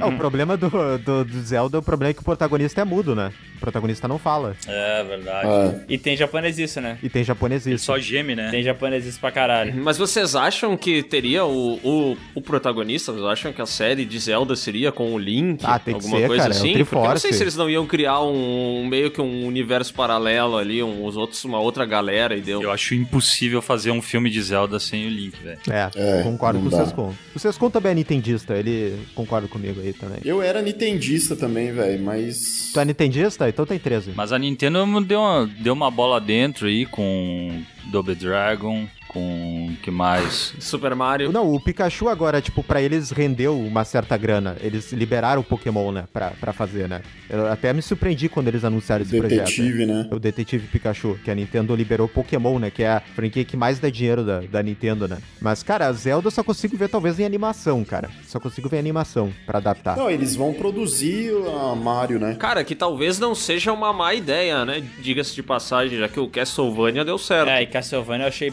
bem massa, cara. Eu curti pra caramba Castlevania. Claro, é porque também. É que, cara, expectativa é foda, né? Quando o cara coloca expectativa junto na parada, o cara pode se decepcionar muito, né? Sei lá, o cara que talvez seja mega fã, que já jogou todos os jogos, já leu os livros baseados, ele vai lá olhar a série Castlevania da Netflix e vai falar: Ai, mas é bem fraco comparado não sei o que lá. Mas eu assisto e pra mim foi tão divertido, eu gostei tanto que, sei lá, entendeu?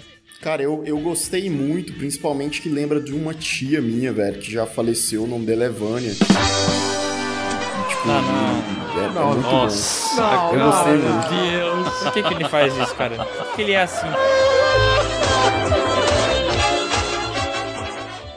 Sabe qual franquia da Nintendo que eu acho que seria muito massa de adaptar? Metroid. Eu acho que Metroid poderia dar um negócio bem massa, velho. É difícil, é difícil, Será? cara. É difícil. É baseado em Alien, cara. É baseado em Alien. Ah, eu não sei. Ah, Pô, pode ser. Metroid é, é massa, velho. Metroid é, É o massa. spin-off do Alien, cara. É que pra, pra mim, depois que Deadpool deu certo e fazendo essa parada numa linguagem mais zoeira, autoconsciente, não se levando a sério, Guardiões da Galáxia também pega o universo dos heróis e dá uma zoada em cima, eu acho que sempre tem lugar pra essas obras que elas são, são tipo umas paradas mais absurdas. Se procurar Metroid no Google, tu vai ver umas figuras que são muito bizarras, entendeu? Então se eles não se levassem tão a sério, eu acho que seria legal, entendeu? Aham. Agora, se querer me falar que isso aqui é ai, high ficção científica, entendeu? Daí, daí eu não sei. O Miguel Sabe tá desdenhando um- da Nintendo. Miguel está desdenhando da Nintendo, é isso. Capaz, eu amo a Nintendo. Tá, assim como a tá. Nintendo ama todos os fãs brasileiros, né? Trata tão bem a gente. Trata, trata. É. Cara, sabe Cara, como. japonês já é chato. Imagine japonês velho, que são os presidentes lá da Daí Nintendo. ferrou, né? Sabe qual que é o cenário bom pra tentar essas paradas? Tá ligado aquela série da Netflix lá do. Que é, é Death Robots? Como é que é, o Love, nome? Death, Robots. Death, Love and Love, Robots. Death, Robots. É, cara, aí é um, é um cenário maravilhoso pra tu testar coisa, tá ligado? Pô, tem a primeira temporada é bem legal, a segunda vai lançar daqui a um, É, umas dá. semanas, né? Eu acho Maio, que é, um, é. é, um- é uma parada massa pra tu testar. Mete um monte de coisa lá e vê no que dá, entendeu? Sim, sim. Que é tudo curtinho É mesmo. verdade, cara. É verdade, é verdade. E, e ela é uma série que traz umas histórias bem ousadas, assim, bem fora da caixa e tal. Eu acho bem massa mesmo, cara. É uma boa ideia experimentar, assim. Claro que não é o perfil da Nintendo, né? Que nem a gente tava falando.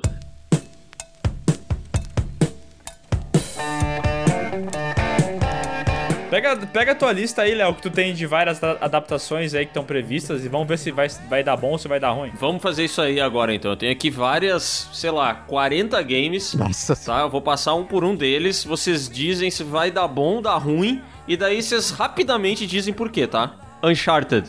Acho que sim. Acho que vai dar bom, velho. Por quê? Porque é o Tom Rola, né? É o Tom Rola. É. É, o Tom Holland que fez, que fez o melhor Homem-Aranha do cinema, né, cara? Bem lembrado, né? Vai dar bom, vai dar bom. Vai dar bom. Vai dar bom, mas vai ser muito inferior aos games. É, isso aí é verdade. Minecraft, o filme. Nossa. Vai dar bom, vai dar dinheiro. É sério isso? Sabe o que, que Minecraft o filme pra mim é? Sabe o que, que é, Léo? Que? É o emoji, o filme. Entendeu? Enfia no cu isso aí. Quem que quer essa merda? Quem se importa, né? É, foda-se. Cyberpunk 2077. Vai virar um anime na Vai dar Netflix. bom, vai dar bonzaço. Não, vai dar bom. Comparado ao jogo, vai dar bom. Vai dar bom, é, vai se dar ele bom. for lançado, já vai ter sido um- uma vitória, né? Perto do, do game, É, né? cada episódio vai acabar na metade. vai dar pau assim no episódio e vai cair. Cara, seria, seria sensacional se eles lançassem essa série e tivesse uns frames em preto e branco do Exatamente. nada, assim, É. sabe? Que, tipo, não deu tempo de colorir ou que não conseguiram acabar o, o personagem sem perna, entendeu? Esqueceram da perna dele, Cara, seria muito se eles foda. não fizerem nenhuma piada com essa merda desse game na, na, na série em anime, eu já vou ficar brabo. Tem que fazer piada sobre essa história, não é Fica a possível. dica aí, Netflix. Fica a dica. Mass Effect. Vai dar ruim. Vai dar ruim. Por mais que eu ame muito Mass Effect nos games, eu vou dizer que não vai dar bom, cara. Não vai dar Vai bom. ser um Doom, vai ser um Doom. É, vai ser um dom. Aí eu te pergunto, pra que, mano, fazer filme disso? Não precisa, né, cara? Quer dizer, se fosse uma série, poderia dar melhor do que um filme, eu acho. Tem muita história em Mass Effect pra botar num filme só, velho. Meu Deus do céu. Não dá, não dá. Ó, dizem aqui que em breve teremos notícias sobre um filme de Mega Man. Nossa. Eita, não, não. Isso aí, mano. Cara, isso não tem como dar certo, não tem como. Desculpa. Vai ser, vai ser live action? Pera aí, vai ser live action? Depende do ponto, depende do ponto de vista, cara. De- É, É. Ah, é que num cenário, num cenário em que o melhor filme que a gente tá falando de adaptação é uma nota 7, Deu bom, deu então bom. deu bom, né? Deu bom, deu bom. Tá, mas, mas me tira uma dúvida, isso é live action ou animação, cara? O Mega Man. Cara, eles não divulgaram nada sobre Ah. o que vai ser o projeto, o que que vai ser, no que que ele é baseado. Então, cara, não tem como ser bom, velho. Não tem como. Vai ser o Pedro Pascal que vai fazer o Mega Man. É que se for animação, vai ser tipo uma parada quando eles fizeram o Astro Boy, que eles fizeram a animação do Astro Boy, que é um bagulho bem genérico. Nossa. Bem genérico, sabe? Então acho que vai dar ruim. Call of Duty, como diria o Sescom. Eu falaria assim. Pelo visto, Hollywood só vai fazer adaptação de jogo agora, né? Tipo, não tem mais história É. original. Não tem o que fazer com o Call of Duty, né? Por que, que eles vão fazer um filme disso, velho? Véi, as histórias do Call of Duty, elas não são tão complexas a ponto de fazer um filme, não, velho. Pois é, né? Tanta série de espionagem, né? São tão desinteressantes que quando a gente tá jogando, eu sempre passo os cutscenes. É, mano, é só meter bala ali pronto. Ó, a história do primeiro Black Ops, ela é muito legal. Mas é porque ela é um Ctrl-C, Ctrl-V de todos os filmes de Vietnã legais que tem, entendeu? Então não tem.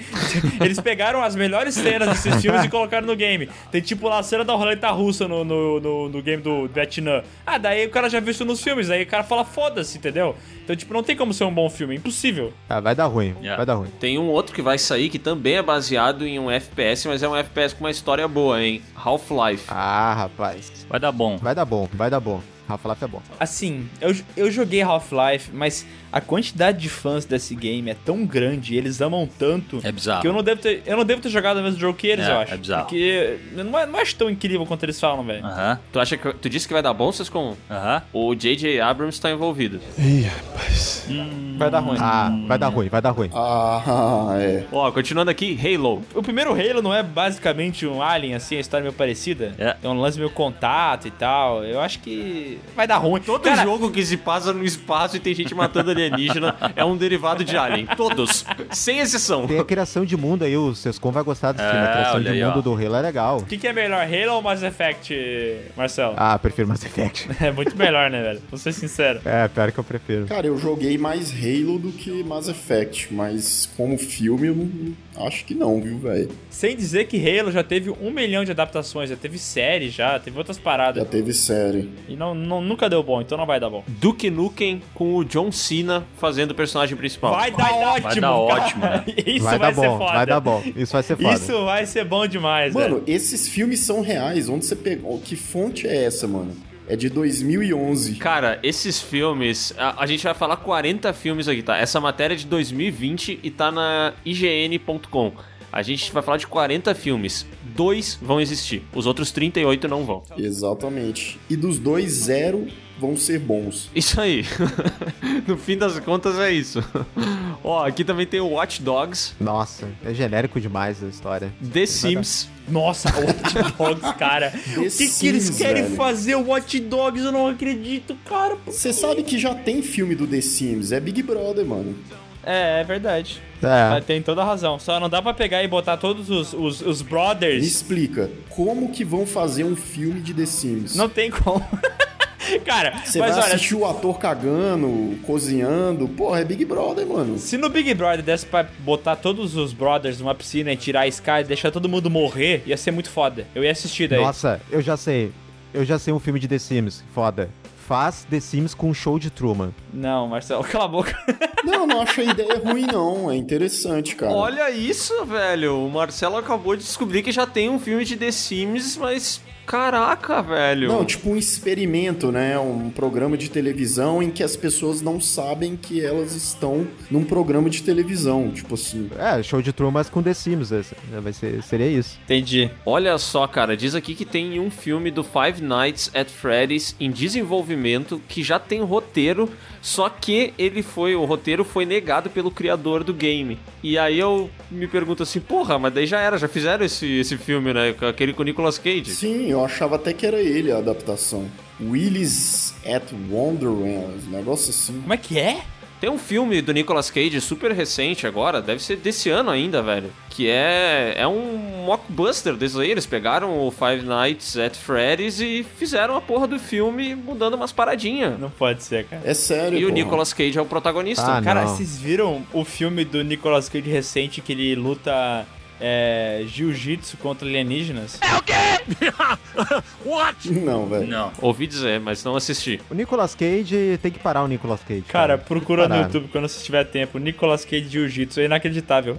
inacreditável, velho. É. Cara, o Nicolas Cage é impressionante, né, cara? Eu tô aqui, o cara ele faz uns 5, 6 filmes por ano, velho. É. Esse cara tem muita conta pra pagar, essa é a verdade. Cada filme ele tá ganhando 50 dólares, tipo. Não. É. Mas quando ele fez a cor que caiu do espaço, todo mundo achou que ele tava se reerguendo. Não, eu acho que foi. Eu acho que foi no Mandy, velho, que falaram isso. Mandy, Mandy, isso. Ei, foi no Mandy. Eu acho, Isso que, aí. eu acho que ele nem leu o roteiro do Mandy e nem leu o roteiro do A Cor que Caiu do Espaço. Tipo, como ele não leu o roteiro de nada, às vezes ele cai numa coisa boa, entendeu? Só que ele nem percebe. É, ele chama isso de roleta russa. né?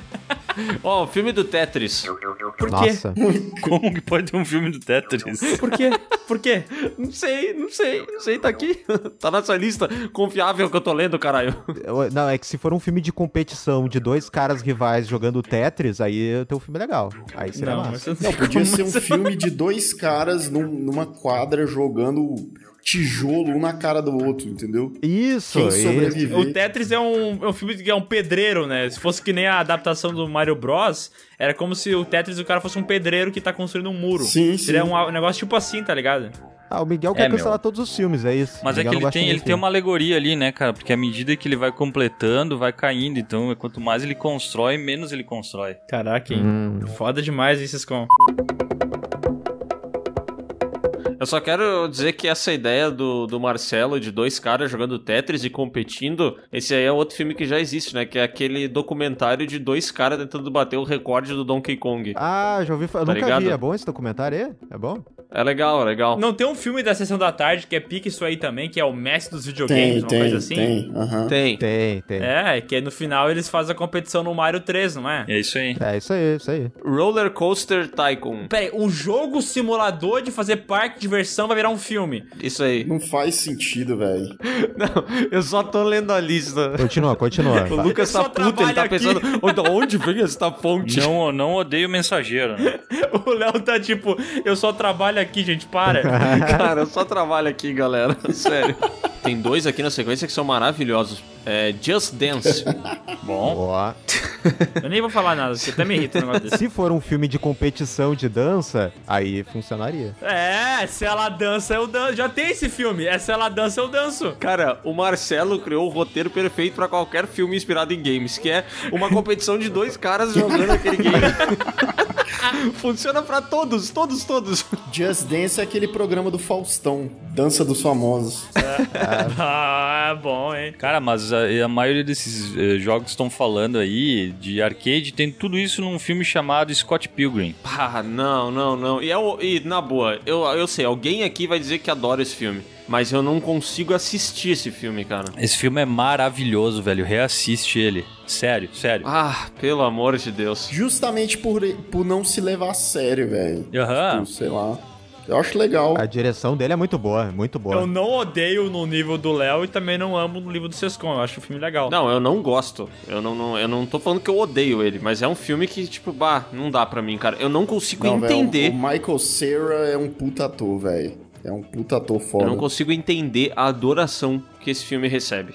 E a parte visual, pra mim, não se justifica também. Por que, que a parte visual não se justifica? Não, porque todo mundo que adora esse filme fala porque é porque visualmente ele é sensacional. E eu não, não consigo. Não consigo achar esse negócio sensacional ali, sabe? Não consigo mesmo. Tu não gosta dos lettering na tela? Tu não gosta do lettering? Não, não me incomoda os letterings. É, mas só que, tipo assim, eu não consigo comprar a proposta desse filme, velho. Aquela parada que, tipo, que nem o Lucas. Alguém falou que ele não se leva a sério. Quem é que falou isso? Lucas. Meu, ele não se leva a sério, não é de uma maneira tipo assim, é, sei lá, que nem o Deadpool, que alguém também comentou aqui no podcast que é um filme que não se leva a sério. cara, ele é um filme que não se leva a sério de uma maneira tão japonesa que não dá pra mim, cara. Não dá, não dá.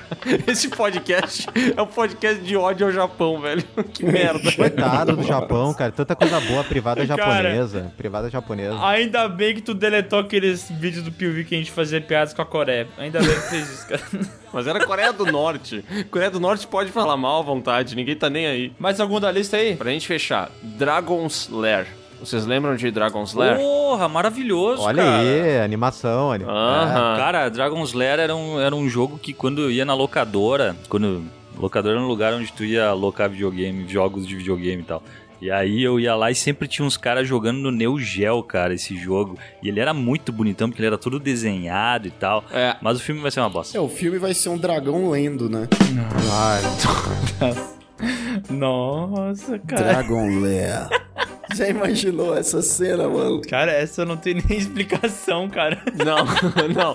Essa não tem nem como A explicar, cena cara. de introdução. Deu uma matada, Um né? dragão lendo. Olha só, ó, olha, olha a notícia aqui, ó. Ryan Reynolds pode estrelar a adaptação de Dragon's Lair para a Netflix. É, o Ryan Reynolds aí, né? Fazendo tudo, querido. É, tem uma legião de fãs, né? Tem uh, uma legião de fãs agora, né? Então, é pra atrair, pelo menos. Hoje em dia também é essa estratégia, né? Coloca um, um ator, tipo, que tem uma legiãozinha de fãs pra galera ir pelo menos conferir, né? É. Isso, isso é uma crítica velada ao, ao Pedro Pascal ou Marcelo? Claro que não, que o Pedro Pascal tem muito talento, né? O Pedro Tu, tu, Pascal. tu respeita o Pedro Pascal nesse podcast, cara, pelo amor de Deus. Jamais, jamais. Jamais respeitar ele.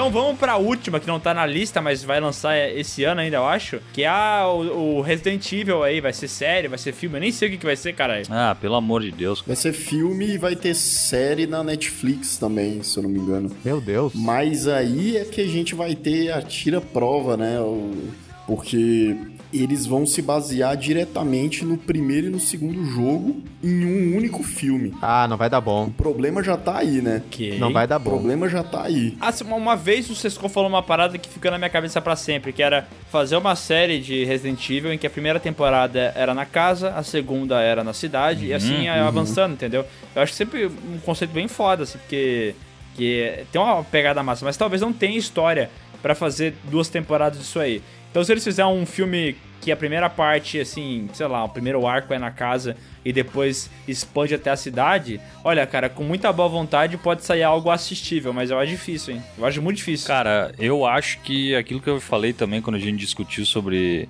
sobre Resident Evil é que, cara, se eles focarem em fazer uma, um filme, uma série que seja de terror, tá perfeito, cara. Porque até agora só quiseram fazer uma parada de ação, meu. É. Não, não tem a pegada de terror, Pior que é. de sobrevivência mesmo. E aí eu acho que pode ser massa. Não, você vai falar que a galera que tá, em- tá envolvida nessa porra é aquela Constantine Filmes, que é a que fez todos os outros filmes de Resident Evil que tem a Mila Jovovich na parada, entendeu? Ah, não. E um dos caras é esse, eu vou mandar aqui pra vocês, é o Neil não sei o que. Véi, esse cara só faz filme ruim. Ele estando no elenco, eu tô achando que esse filme vai ser uma bosta, porque... Aqui, ó, esse, Ai, esse o- bicho aí, ó. O diretor, O diretor é aquele Johannes Roberts, que Ah, tô vendo fez isso agora. o, o filme de Tubarão, cara. Ah, Ah, rapaz. é, foi. É ele mesmo. Ele fez aquele filme Medo Profundo, velho. Nossa, Tubarão. ele não tem nada bom, É cara. bom esse filme, mano? Não, ele tem um filme chamado Dark Hunters. Tem nota 2,2 de 10 do MDB. Calcula, Muito bom. calcula. Muito bom. Ah, meu, mas então pra não acabar em baixo astral aí, cada um indica um filme um baseado em game aí, ou série que seja minimamente assistível, sem ser o Silent Hill, né, que todo mundo fala que curte. Putz, vai ser uma missão braba, hein? Cara, eu tenho uma aqui que não é maravilhoso, mas o jogo também não é maravilhoso, que é Dead Rising. Vocês estão ligados? Aquele jogo que era de um cara num shopping matando um monte de zumbi? Tem um filme disso. É aquele filme que passa de ano, sabe?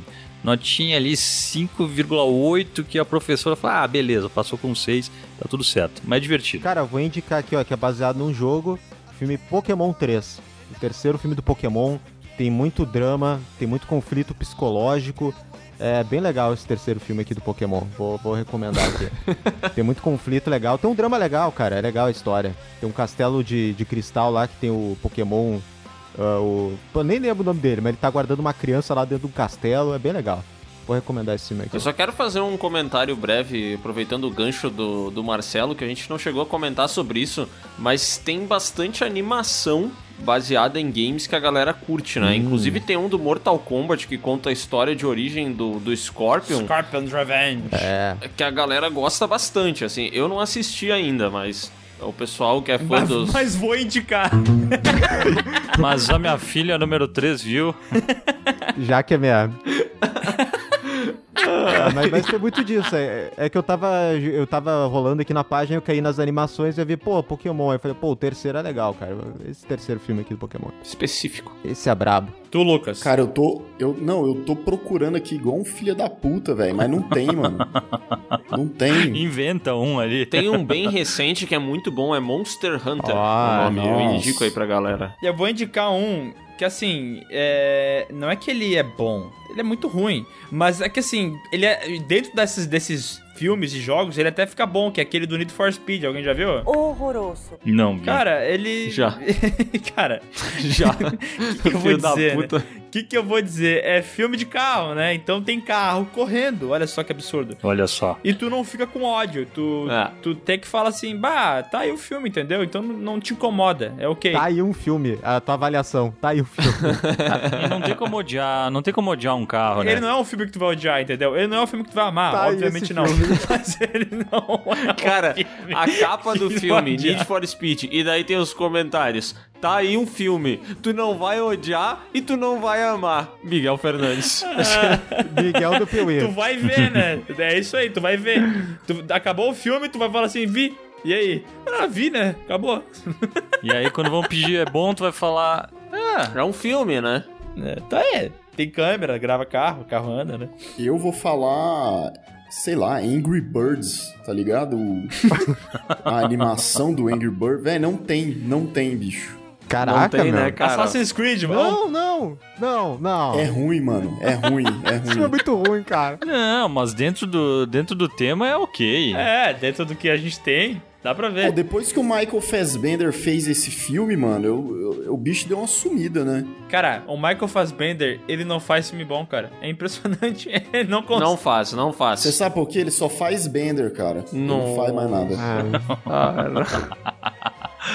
Cara, o que, que Às ele vezes fez? eu queria ser surdo. Não, não, vou embora, na moral. Acabou o podcast. Acabou. acabou, acabou, fechou, fechou.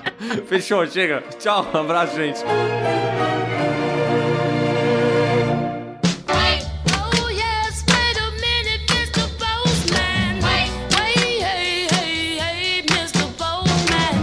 E agora vamos começar a nossa leitura de e-mails maravilhosa aqui do PewCast, melhor momento desse programa, tá?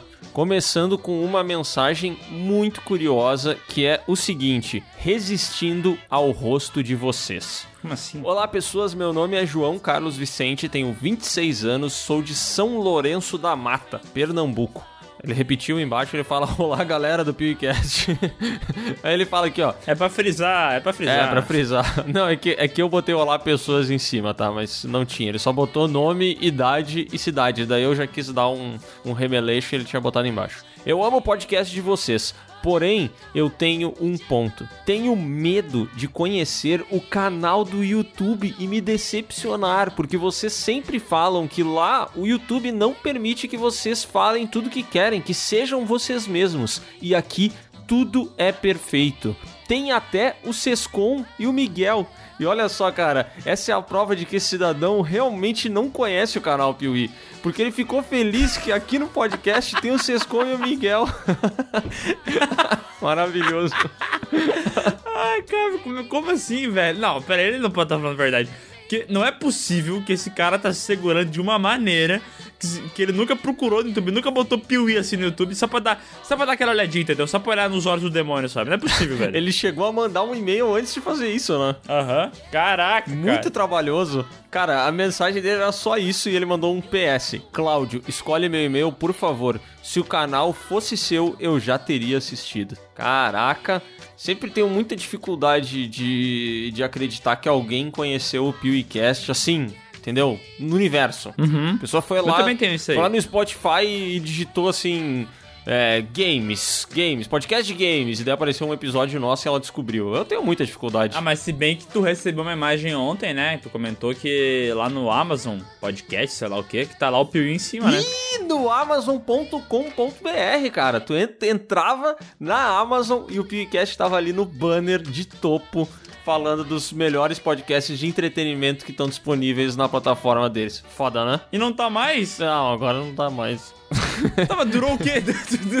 durou duas horas o bagulho? Não, mas o cara que me mandou já tinha me mandado essa imagem há uns dias, só que eu só vi ontem. Puta, que merda, mano. Que tristeza, cara. Queria poder me mostrar pros outros. Droga! Queria gravar. E agora vamos para o e-mail. O Miguel quase me fez tomar bronca no serviço. Estou escrevendo esse e-mail enquanto ouço um novo vídeo sobre meu filme nacional favorito, Tropa de Elite. Como assim? Ele ouve o, o vídeo? É... Para ele, todo, tudo, tudo é podcast pra ele, entendeu? Pode Porque ser, ele só ouve. Pode ser. Se vê que esse e-mail aqui foi escrito no passado, né? Porque o vídeo já caiu fora do ar. Que raiva que deu disso aí, mano. Vai tomar no cu quem que detém os direitos. Cara, eu entendo que eles têm que proteger o material dos caras, né? Mas, porra, cara, foi um trechinho de 10 segundos, cara. É, como é que o cara não consegue perceber que isso não é pirataria, entendeu? O, o dispositivo não podia ser tão burro assim. Porra, o camelô aqui tá vendendo um monte desses DVD, caralho. Vai incomodar eles. Pois é, nunca tem policial lá arrebentando todo mundo, né? Me deixa em paz. Eu descobri que tem o filme Tropa de Elite 2 no YouTube completo. É sério. É sério. Tropa de Elite 2. Tá ali, inteirinho. Yes! Obrigado, pessoal! Obrigado por terem aí derrubado o nosso vídeo. Tomar no cu, velho. Tá, vamos continuar no e-mail antes que eu fique bravo. Olá, patrões, sindicato, convidados e grande audionias. Resumir, pois são tantos nomes que vocês existiriam do e-mail pelo tamanho, é verdade. Eu me chamo David, se diz David, mas meus amigos me chamam de Andreas, por conta do meu pseudônimo. Como assim um cara tem um pseudônimo? E eu sou de Diadema, em São Paulo. Sim, já teve e-mails de Diadema de uma vez. A gente já recebeu e-mail de Diadema, não? Se ele diz, acho que sim. Cara, eu, eu percebi que a gente é uns velho paia do caralho. Porque eu tava ouvindo esse podcast que vocês estão ouvindo agora, né? Eu tava ouvindo ele pra anotar as alterações e mandar pra Donis. E eu percebi que nós tava começando a conversar sobre o Resident Evil, o jogo, e quem que ia ser o diretor, que era o Johannes Roberts. E a gente já tinha falado essa mesma coisa há uns 5 episódios atrás. Só que a gente tava falando como se fosse uma novidade, entendeu? Aham. Ai, maravilhosos, cara. Meu, cara, não tem memória, velho. Que porra é essa? Sobre o título, eu sempre vou ouvindo os podcasts a caminho do trabalho. Sou telemarketing. E por passar tanto tempo com vocês, peguei alguns vícios de linguagem e gírias. Principalmente chato pra boné.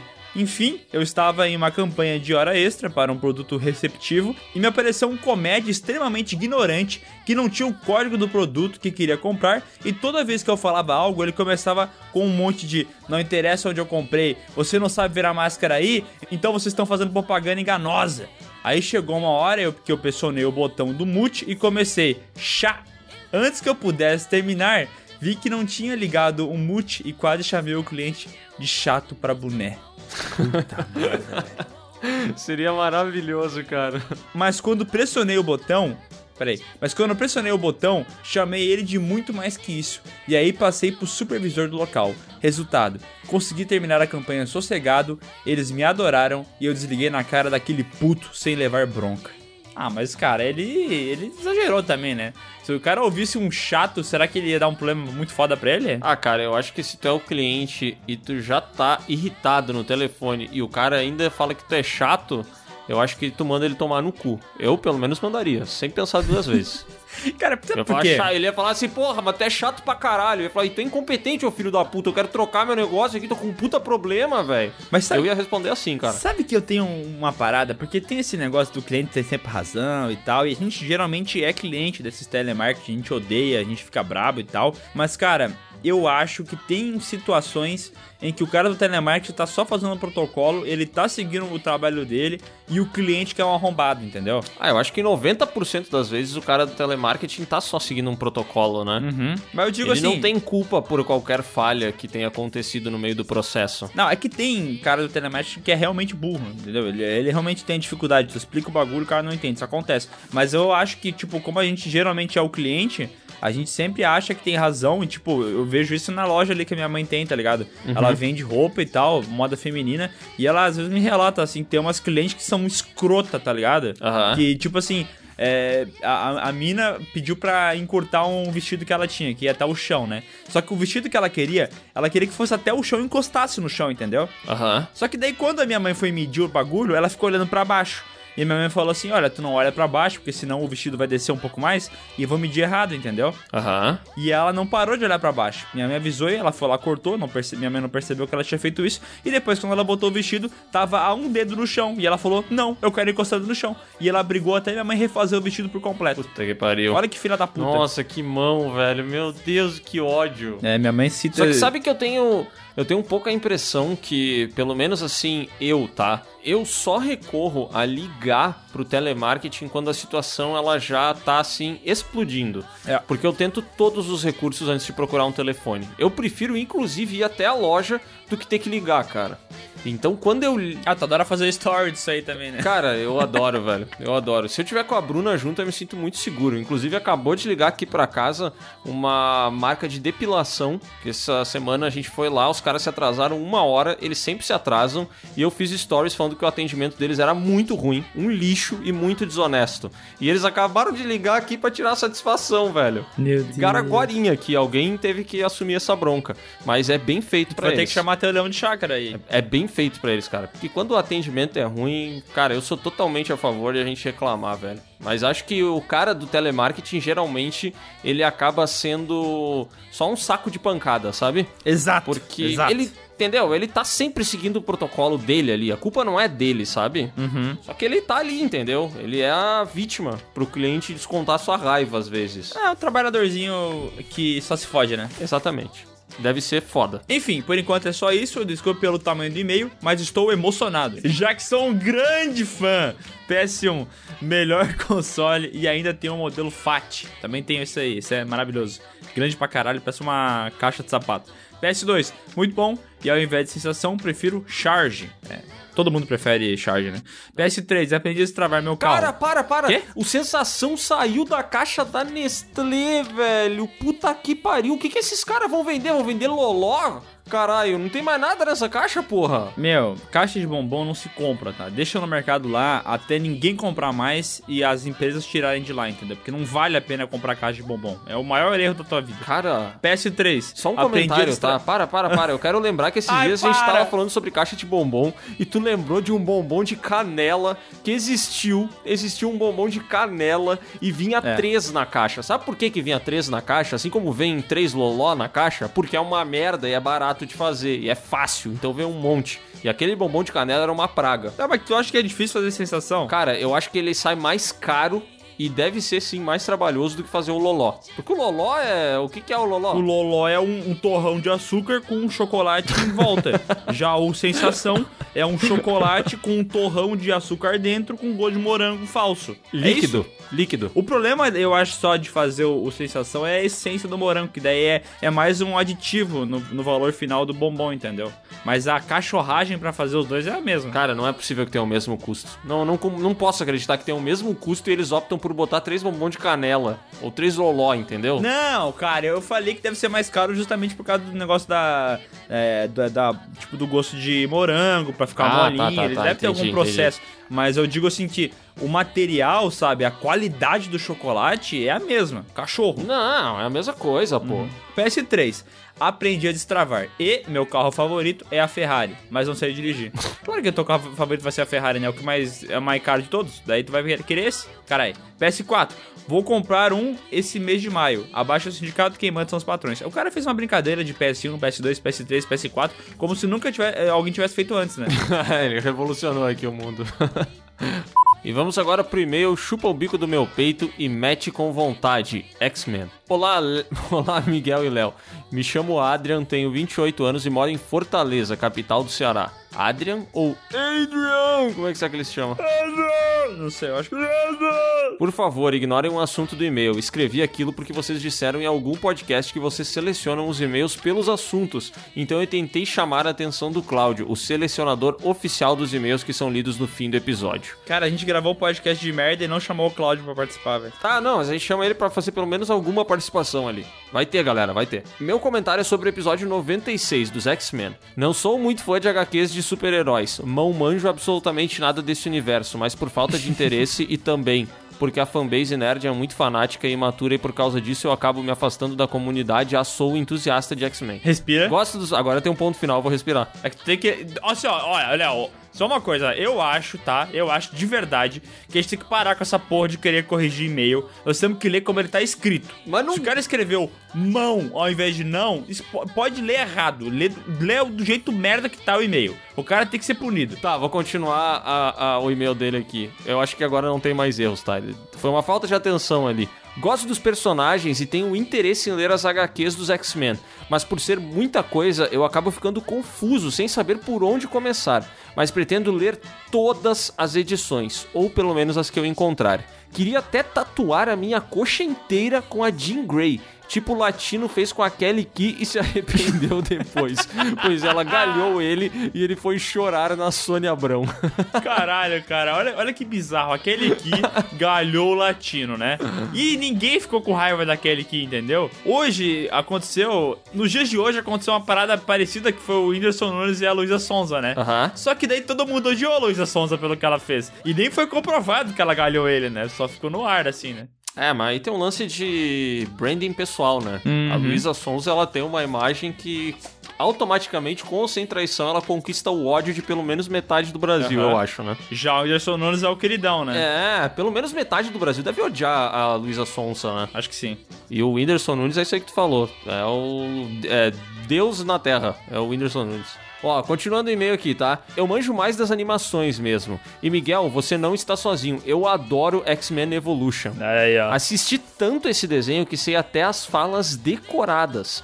Apesar de ter uma vibe bem teen, ele ainda aborda temas que o clássico já abordava, como preconceito, solidão, perseguição, entre outros. Estava à frente do seu tempo, assim como Super Choque. Ó, Super Choque era um desenho que eu assistia muito também. Jogar era muito massa também, cara. Mas essas, essas séries animadas eram muito boas, mano. Adorava o Batman também. Ah. Adorava a Liga da Justiça. Pô, era foda. Era velho. legal. Bom, então é isso. Queria escrever mais, mas vocês não gostam de e-mails grandes. Então, tchau e obrigado por esse episódio sobre X-Men. PS, eu sei quem é o youtuber clarividente que o Miguel mandou shade. Nossa, quem será que é esse cara? Não faço ideia. PS2, console Não, subestimado. não. Léo, Não. lê como tá escrito. PS2, consolo subestimado. É um Desculpa, é consolo automático. Bem pequenininho assim, né?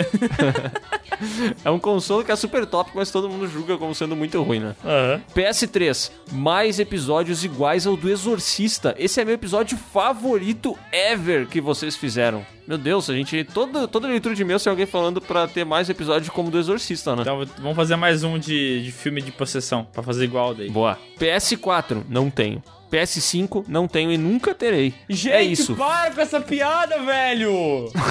Meu É Deus! isso, A gente tá chegando no Falou. episódio 100 e vocês não param de fazer isso! A gente já entendeu PS, PlayStation. Pô, foi muito legal a primeira vez que alguém fez, né? PS1, PS2, PS3. Foi muito da hora, mas depois de 59 mil vezes, não perde a graça, né? Claro, pô. A gente tá muito chato hoje, cara. Não, não tamo chato, o pessoal tá forçando a barra também, né, caralho? Defendendo X-Men Origins Wolverine. Salve meus mutantes, sou Rafael Darini, tenho 25 anos e sou de Franca, São Paulo. Sou escritor e ilustrador e estou aqui abusando do meu fator de cura para defender o primeiro filme solo do Cajuru canadense. Cajuru. Carcaju. Carcaju, cara. Agora tu tá zoando, né? Porra, quando o cara escreve certo, o Miguel lê errado. Cara, mas vou dizer uma coisa, Carcaju canadense é legal, mas o que, que é mais legal? Carcaju canadense ou Cajuru canadense? o Cajuru canadense, eu fiquei até curioso pra conhecer ele. Tu já viu aquela página do zoinho do Cajuru? Não. E eles pegam o zoinho Página? do Cajuru vesgo e botam em várias pessoas diferentes. É muito bom. Ah, ter- tô ligado. ah, tô ligado. Maravilhoso. Tirando, o se- Tirando o Sentinela cair da sala, digo de começo, o filme é ruim, mas não é o pior da franquia e posso provar. Os primeiros 15 minutos do longa, com o pequeno James Howlett descobrindo sua real paternidade, e a fuga junto de Victor Creed, futuro Dente de Sabre, mostrando a passagem de tempo dos irmãos mutantes por diversos cenários de guerra, consegue resumir de maneira bem construída a relação de amizade barra rivalidade de ambos, e as dificuldades pelas quais passaram. Isso é verdade, a gente até fala isso no vídeo do Piuí, né, que aquele início é bem legal. É, esse início do filme realmente ele é bem interessante, assim. Parece que vai vir um filmão. Até mesmo a invasão daquela base paramilitar é boa na ação e na exploração dos poderes dos mutantes envolvidos. Pois é, isso é uma coisa curiosa, né? Porque, tipo, o. Beleza, né? O- é muito ruim o Deadpool daquele filme, todo mundo concorda com isso. Mas naquela cena que eles estão no elevador ali ele começa a fazer umas piadinhas, incomodar o cara, aquilo ali é bem o Deadpool mesmo, né? É, tu, tu diz aquele momento pré-transformação bizarra, né? Exatamente, aquela. Justamente nessa invasão da base paramilitar, quando eles estão naquele elevador, tá tocando uma musiquinha, e daí o Wade Wilson fica falando uns bagulho meio bobo e tal. Ali meio que tem a personalidade do, do personagem Deadpool. O problema foi o que fizeram depois, né? Aham. Nossa, é muito louco pensar que o Ryan Reynolds tá interpretando o mesmo personagem há 15 anos, né?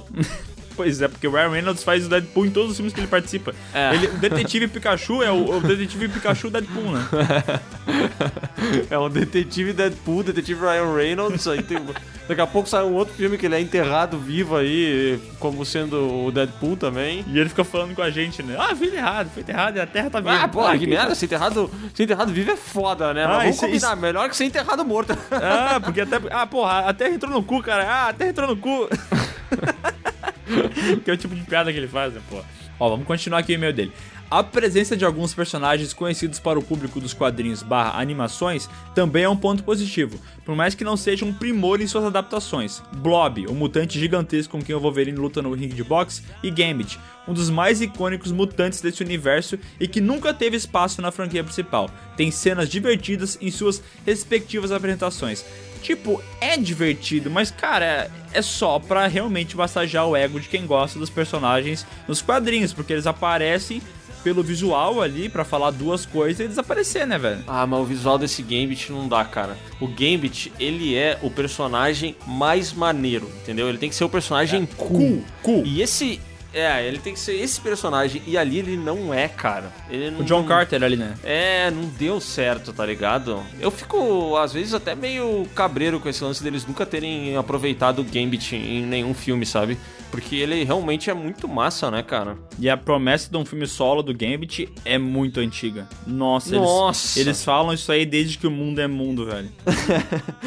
Antes de ter filme dos X-Men, eles já diziam: vamos lançar o filme de Gambit, o primeiro X-Men. É, e pior é que assim, né? Os caras já falaram que ia ser o Channing Tatum, depois falaram os outros atores e tal, mas por enquanto nada, né? Agora, eu só quero fazer um comentário: que se é pra ver o, o Channing Tatum sendo Gambit, eu prefiro não assistir, tá? Cara, por que Eu não que quero correr o risco. tanto o Channing Tatum, velho? Porque eu acho ele um cara muito feio. Que as pessoas acham muito bonito. E hoje eu tô muito mal-humorado. Então tá despertando esse tipo de sensação em mim, sabe? Olha, o Channing Tatum, ele é um cara que tem bons papéis. Feio, mas ele tem bons filmes aí no currículo. Ele participou daquele Logan's Luck lá, que é legal. Ele participou do Oito Odiados. Ela dança, eu danço. Não, esse é o Magic Mike, Magic filha da puta. Mike. Mas é assim, é. Beleza, são filmes ruins, mas ele tem coisa boa. Eu acho que quando o filme é legal e o diretor não é um completo incompetente, daí eu acho que até dá pra fazer algo legal. Mas eu ainda assim acho que ele seria um péssimo game. Obrigado. Porque o game é bonito. Obrigado. A cena de fusão do Adamantium é memorável e certamente entra como um dos pontos mais altos da saga, junto com a cena de abertura do X-Men 2. é, a cena é legal mesmo. Ele gritando, a bunda dele na tela, ele. Ah, é legal. Mas ela, ah, cara. legal. na- Não, não, essa cena é legal. Não, mas é na legal, minha concordo. cabeça era uma, uma puta fuga, que ele lutava com vários caras e tal. Mas vai rever essa cena. O negócio entra no corpo dele, ele faz umas duas chacoalhadas de braço e nove segundos depois ele já tá fora da instalação, entendeu? Não, é que a- o que ele quer dizer que é legal, na verdade, eu entendo ele. É aquela cena que ele tá com. A cena que ele se ergue, que ele tá com a bunda virada pra câmera, e depois que mostra ele meio que quase dando um rugido, isso daí é legal. Mas é legal quase como se a gente imaginasse três quadros, sabe? É, Quero dizer mas- que esteticamente é uma cena que é bonita de tu enxergar como se ela estivesse num quadrinho, sabe? Seria uma, uma parte do quadrinho, uma parte da página da revista que tu diria assim, bah, que foda esse desenho. Vamos mandar fazer um quadro disso aí, né? É, mas a mas cena assim, mas si... o problema. É, o problema pra mim é justamente isso aí, né? Porque, tipo, meu, ele tá falando que é uma das maiores cenas aí da, da saga X-Men no geral. Quando a gente pensa que tem a cena da ponte lá, que eu acho da hora pra caralho, a cena do Magneto lá escapando, a cena do Noturno, a cena do Mercúrio correndo. Porra, tem tanta cena da hora que, pô, essa do, do Wolverine não entra no panteão, eu acho. Não, acho que não também. Inclusive tem aquela outra cena do Wolverine Arma X lá, sei lá eu de qual filme. Ah, é no Apocalipse. Isso aí, aquela cena também é legal e é praticamente a mesma coisa que essa daqui, entendeu? Uhum, só que ele tá com um capacete. É. Por último, mas não menos importante, foi esse filme que nos trouxe o proto Deadpool, de Ryan Reynolds, que faria jus ao personagem uma década depois. Fora isso, o restante não vale ressaltar. Entretanto, nada parecido pode ser dito do verdadeiro Morlock dessa saga. X-Men Fênix Negra. Cenas tão interessantes que não enchem um clipe do YouTube. Personagens sem coração, motivação ou arcos coerentes. Não tem nada nesse filme. E é verdade, cara. Esse filme é muito ruim, né? É. E outro, Isso é real, cara. ele até comenta aqui, né, que o Fera fica querendo matar a Jean Grey por vingança. Tipo, não tem nada a ver com o personagem, né, cara? Ah, porque ele matou a Mística. Mas foi tão mal desenvolvida essa relação do Fera com a Mística durante os filmes que tu não liga pra nada, né? Cara, eu tô tentando lembrar agora que ele falou de alguma coisa legal desse filme. E a única cena que esse filme tem que é legal é a cena que a Jean Grey chega no acampamento lá dos mutantes, dominado pelo Magneto, e rola uma. Ó, o proto-Genosha. É, e rola isso aí, aquela proto-genosha, e rola uma discussãozinha entre eles dois ali, e tem aquele esquema com o helicóptero. Show off de poderes. É, aqu- aquilo lá é legalzinho, cara. Mas assim, foda-se, né? Cara, pra mim, a única, única coisa boa desse filme é a trilha sonora. Mas só. Mas não tem mais nada pra mim que salva. E terminando aqui o e-mail dele, evidente desânimo dos atores em estar em cena e a pouca inspiração da direção. Indica que talvez nem o diretor deveria estar interessado em estar no set. Eu acho que não. Eu acho que ele queria muito estar no set porque foi a chance que ele teve de dirigir um filme dos X-Men depois de roteirizar tantos outros, né? Só que ele não soube aproveitar a oportunidade que ele teve, né? É, e eu acho que ele tava muito interessado mesmo, porque esse cara aí, logo depois que ele que saiu o X-Men no confronto final, que foi roteirizado por ele, ele já começou a dar declarações falando que, pô, ele faria diferente, que ele mudaria isso, que ele mudaria aquilo. E eu acho que essa ideia ficou em conserva na cabeça desse cidadão por 15 anos, sabe? Eu acho que ele queria muito fazer esse filme, velho. Eu acho que ele tava muito animado com, com a possibilidade dele dirigir e corrigir os erros dele. Só que daí ele foi lá e fez mais errado ainda. É, ele cagou feio, né, mano? Puta que pariu. É muito ruim. Bom, ele termina meio falando que espera não ter se alongado muito, mas para defender essa jossa foi necessário. Um abraço mutante, sucesso sempre. Parabéns por ter escrito o e-mail tão bem. Não tem um erro de português nessa porra desse e-mail, tá maravilhosamente bem escrito. É porque ele é escritor e ilustrador. Droga. Mas cadê o desenho? Cadê o Pois desenho é, então e-mail? pois é, pois é. Aí que eu me refiro, entendeu? Não quero ser chato, mas porra. E vamos agora pro e-mail. O podcast dos X-Men tem um plot twist. Olá, Léo e Miguel. Meu nome é Pedro Braga, tenho 15 anos e moro em Volta Redonda, Rio de Janeiro. Conheci o canal Piuí pela saga dos Vingadores e desde então sou muito fã de vocês.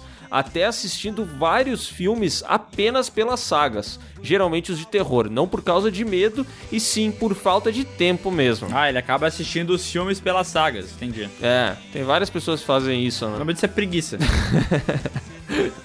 Olha, ele continua aqui. No podcast dos X-Men, fiquei muito tempo achando que a animação que vocês estavam falando era a nova que passava no SBT. Tive uma revelação em saber que era uma outra, muito mais antiga, pois nem sabia da existência dessa mesma. Gosto muito do trabalho de vocês e um forte abraço. Ele achou que a gente tava falando de X-Men Evolution o tempo inteiro, é isso? É, porque o que acontece, né? Tipo, como ele tem 15 anos, ele deve ter pegado ali, quando ele era bem criança, o Evolution passando no SBT. Só que esse X-Men, a série que vocês estavam falando, a original, né? Animated Series, ela é de 90, né? É 90 e pouco É. e tal. Então, tipo, ela passou por um tempo na Globo, só que ela não, não passou em mais nenhum outro lugar, entendeu? Então eu realmente só tive a oportunidade de assistir ela porque meu pai tinha, sei lá, fita disso, gravado em DVD e tal, e a gente conseguiu assistir, entendeu? Mas não realmente não passava na, na televisão depois. É, pra quem nunca assistiu, aliás, fica a recomendação que esse X-Men Animated Series é bem legal, assim, a, a estética dele, que nem a gente falou, né? Parece muito um quadrinho, é, é interessante, é bem diferente do que tem hoje em dia em termos de animação. Então eu acho que é válido conferir. É, mas na série animada é, que o Léo tá falando, o Wolverine mata robô, né? Obviamente ele não vai matar nenhuma pessoa. É, é, tem esse pequeno detalhe aí, né? É sem sangue, galera. E ele mandou 200 PS aqui. PS1, não consigo diferenciar a voz dos convidados, o que faz um caos na minha cabeça. Mas como PS2. isso, cara? Sério, como é que não consegue? Depois que tu ouve cinco episódios do, do podcast, tu não consegue saber qual que é a voz de cada um, velho? Cara, não sei. Eu não entendo As esse pessoas negócio. não sabem.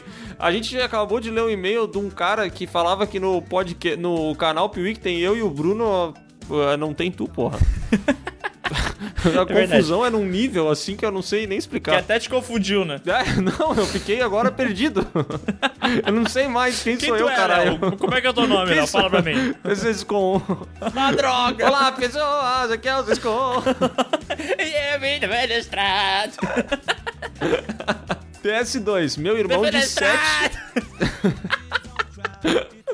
Ai, PS2. Meu, defenestrar a opinião do Bruno, do Miguel e do Léo. opinião, é Do Bruno vou, e do Miguel. Do eu Bruno. Tá, parei, parei. PS2. Meu irmão de 7 anos de idade tem a mesma dificuldade do Miguel em falar José Geraldo. Então chama o nosso tio de Gé Geraldo. José Geraldo. E aí? E aí, arrombado? José Geraldo, e aí? te comparou com uma criança de 7 anos, que merda. Você dá um pau nesse teu irmão, desgraçado.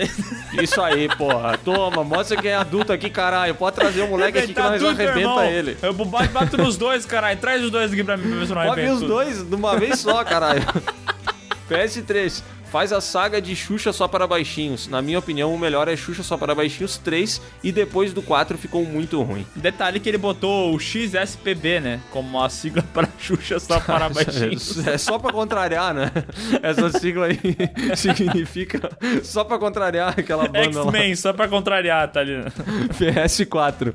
Nunca fui em Nova Petrópolis, mas tenho certeza que não é melhor que a Petrópolis original, cidade de Dom Pedro, vulgo Suíça do Rio de Janeiro. Cara, a regra é clara. A regra é clara. Se tá no Rio de Janeiro, qualquer outra cidade do Brasil é melhor. que arrombado.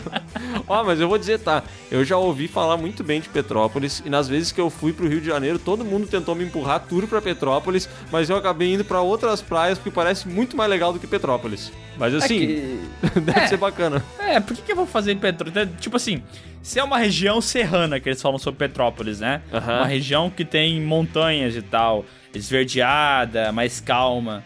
Não, eu já moro num lugar assim, entendeu? Por que, que eu vou querer visitar um lugar assim no Rio de Janeiro? Não, eu vou lá pra levar tiro, caralho. É, e eu não quero aí azedar Petrópolis, né? Mas por essa leitura que o Miguel fez, é uma região serrana e tananana, aí eu tenho certeza que a nova Petrópolis daqui vai ter coisas mais interessantes nesse sentido pra entregar, cara. Não quero, não quero ser pau no cu assim, mas É, talvez o, o positivo de Petrópolis é tu morar perto de outra cidade que tem praia, entendeu? Ah, entendi. Fica ali na serra, depois tu pode ir pra praia. Mas Petrópolis é só pra dormir. É uma entendeu? cidade histórica, né? Mas se eu quero história, eu vou pra Minas. No Rio de Janeiro, eu quero tomar sol, dançar funk, caipirinha, carnaval, samba, futebol, essas coisas eu quero. Isso aí, cocaína. É. Tiroteio.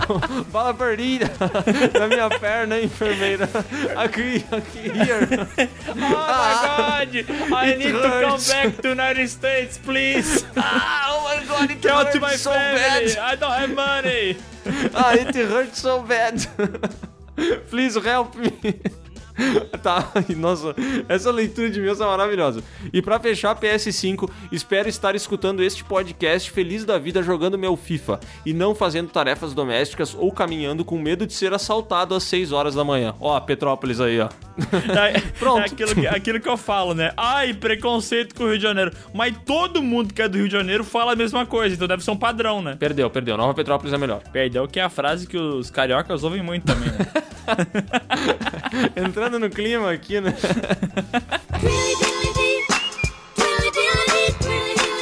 Ai, se você ainda tem computador ou celular e quer ter seu e-mail lido aqui no, no PewCast, só mandar a mensagem para pewcast@gmail não, podcast arroba canalpiuí.com.br Tá difícil, hein? Desculpa, criei um novo e-mail. criei um novo e-mail, foi mal.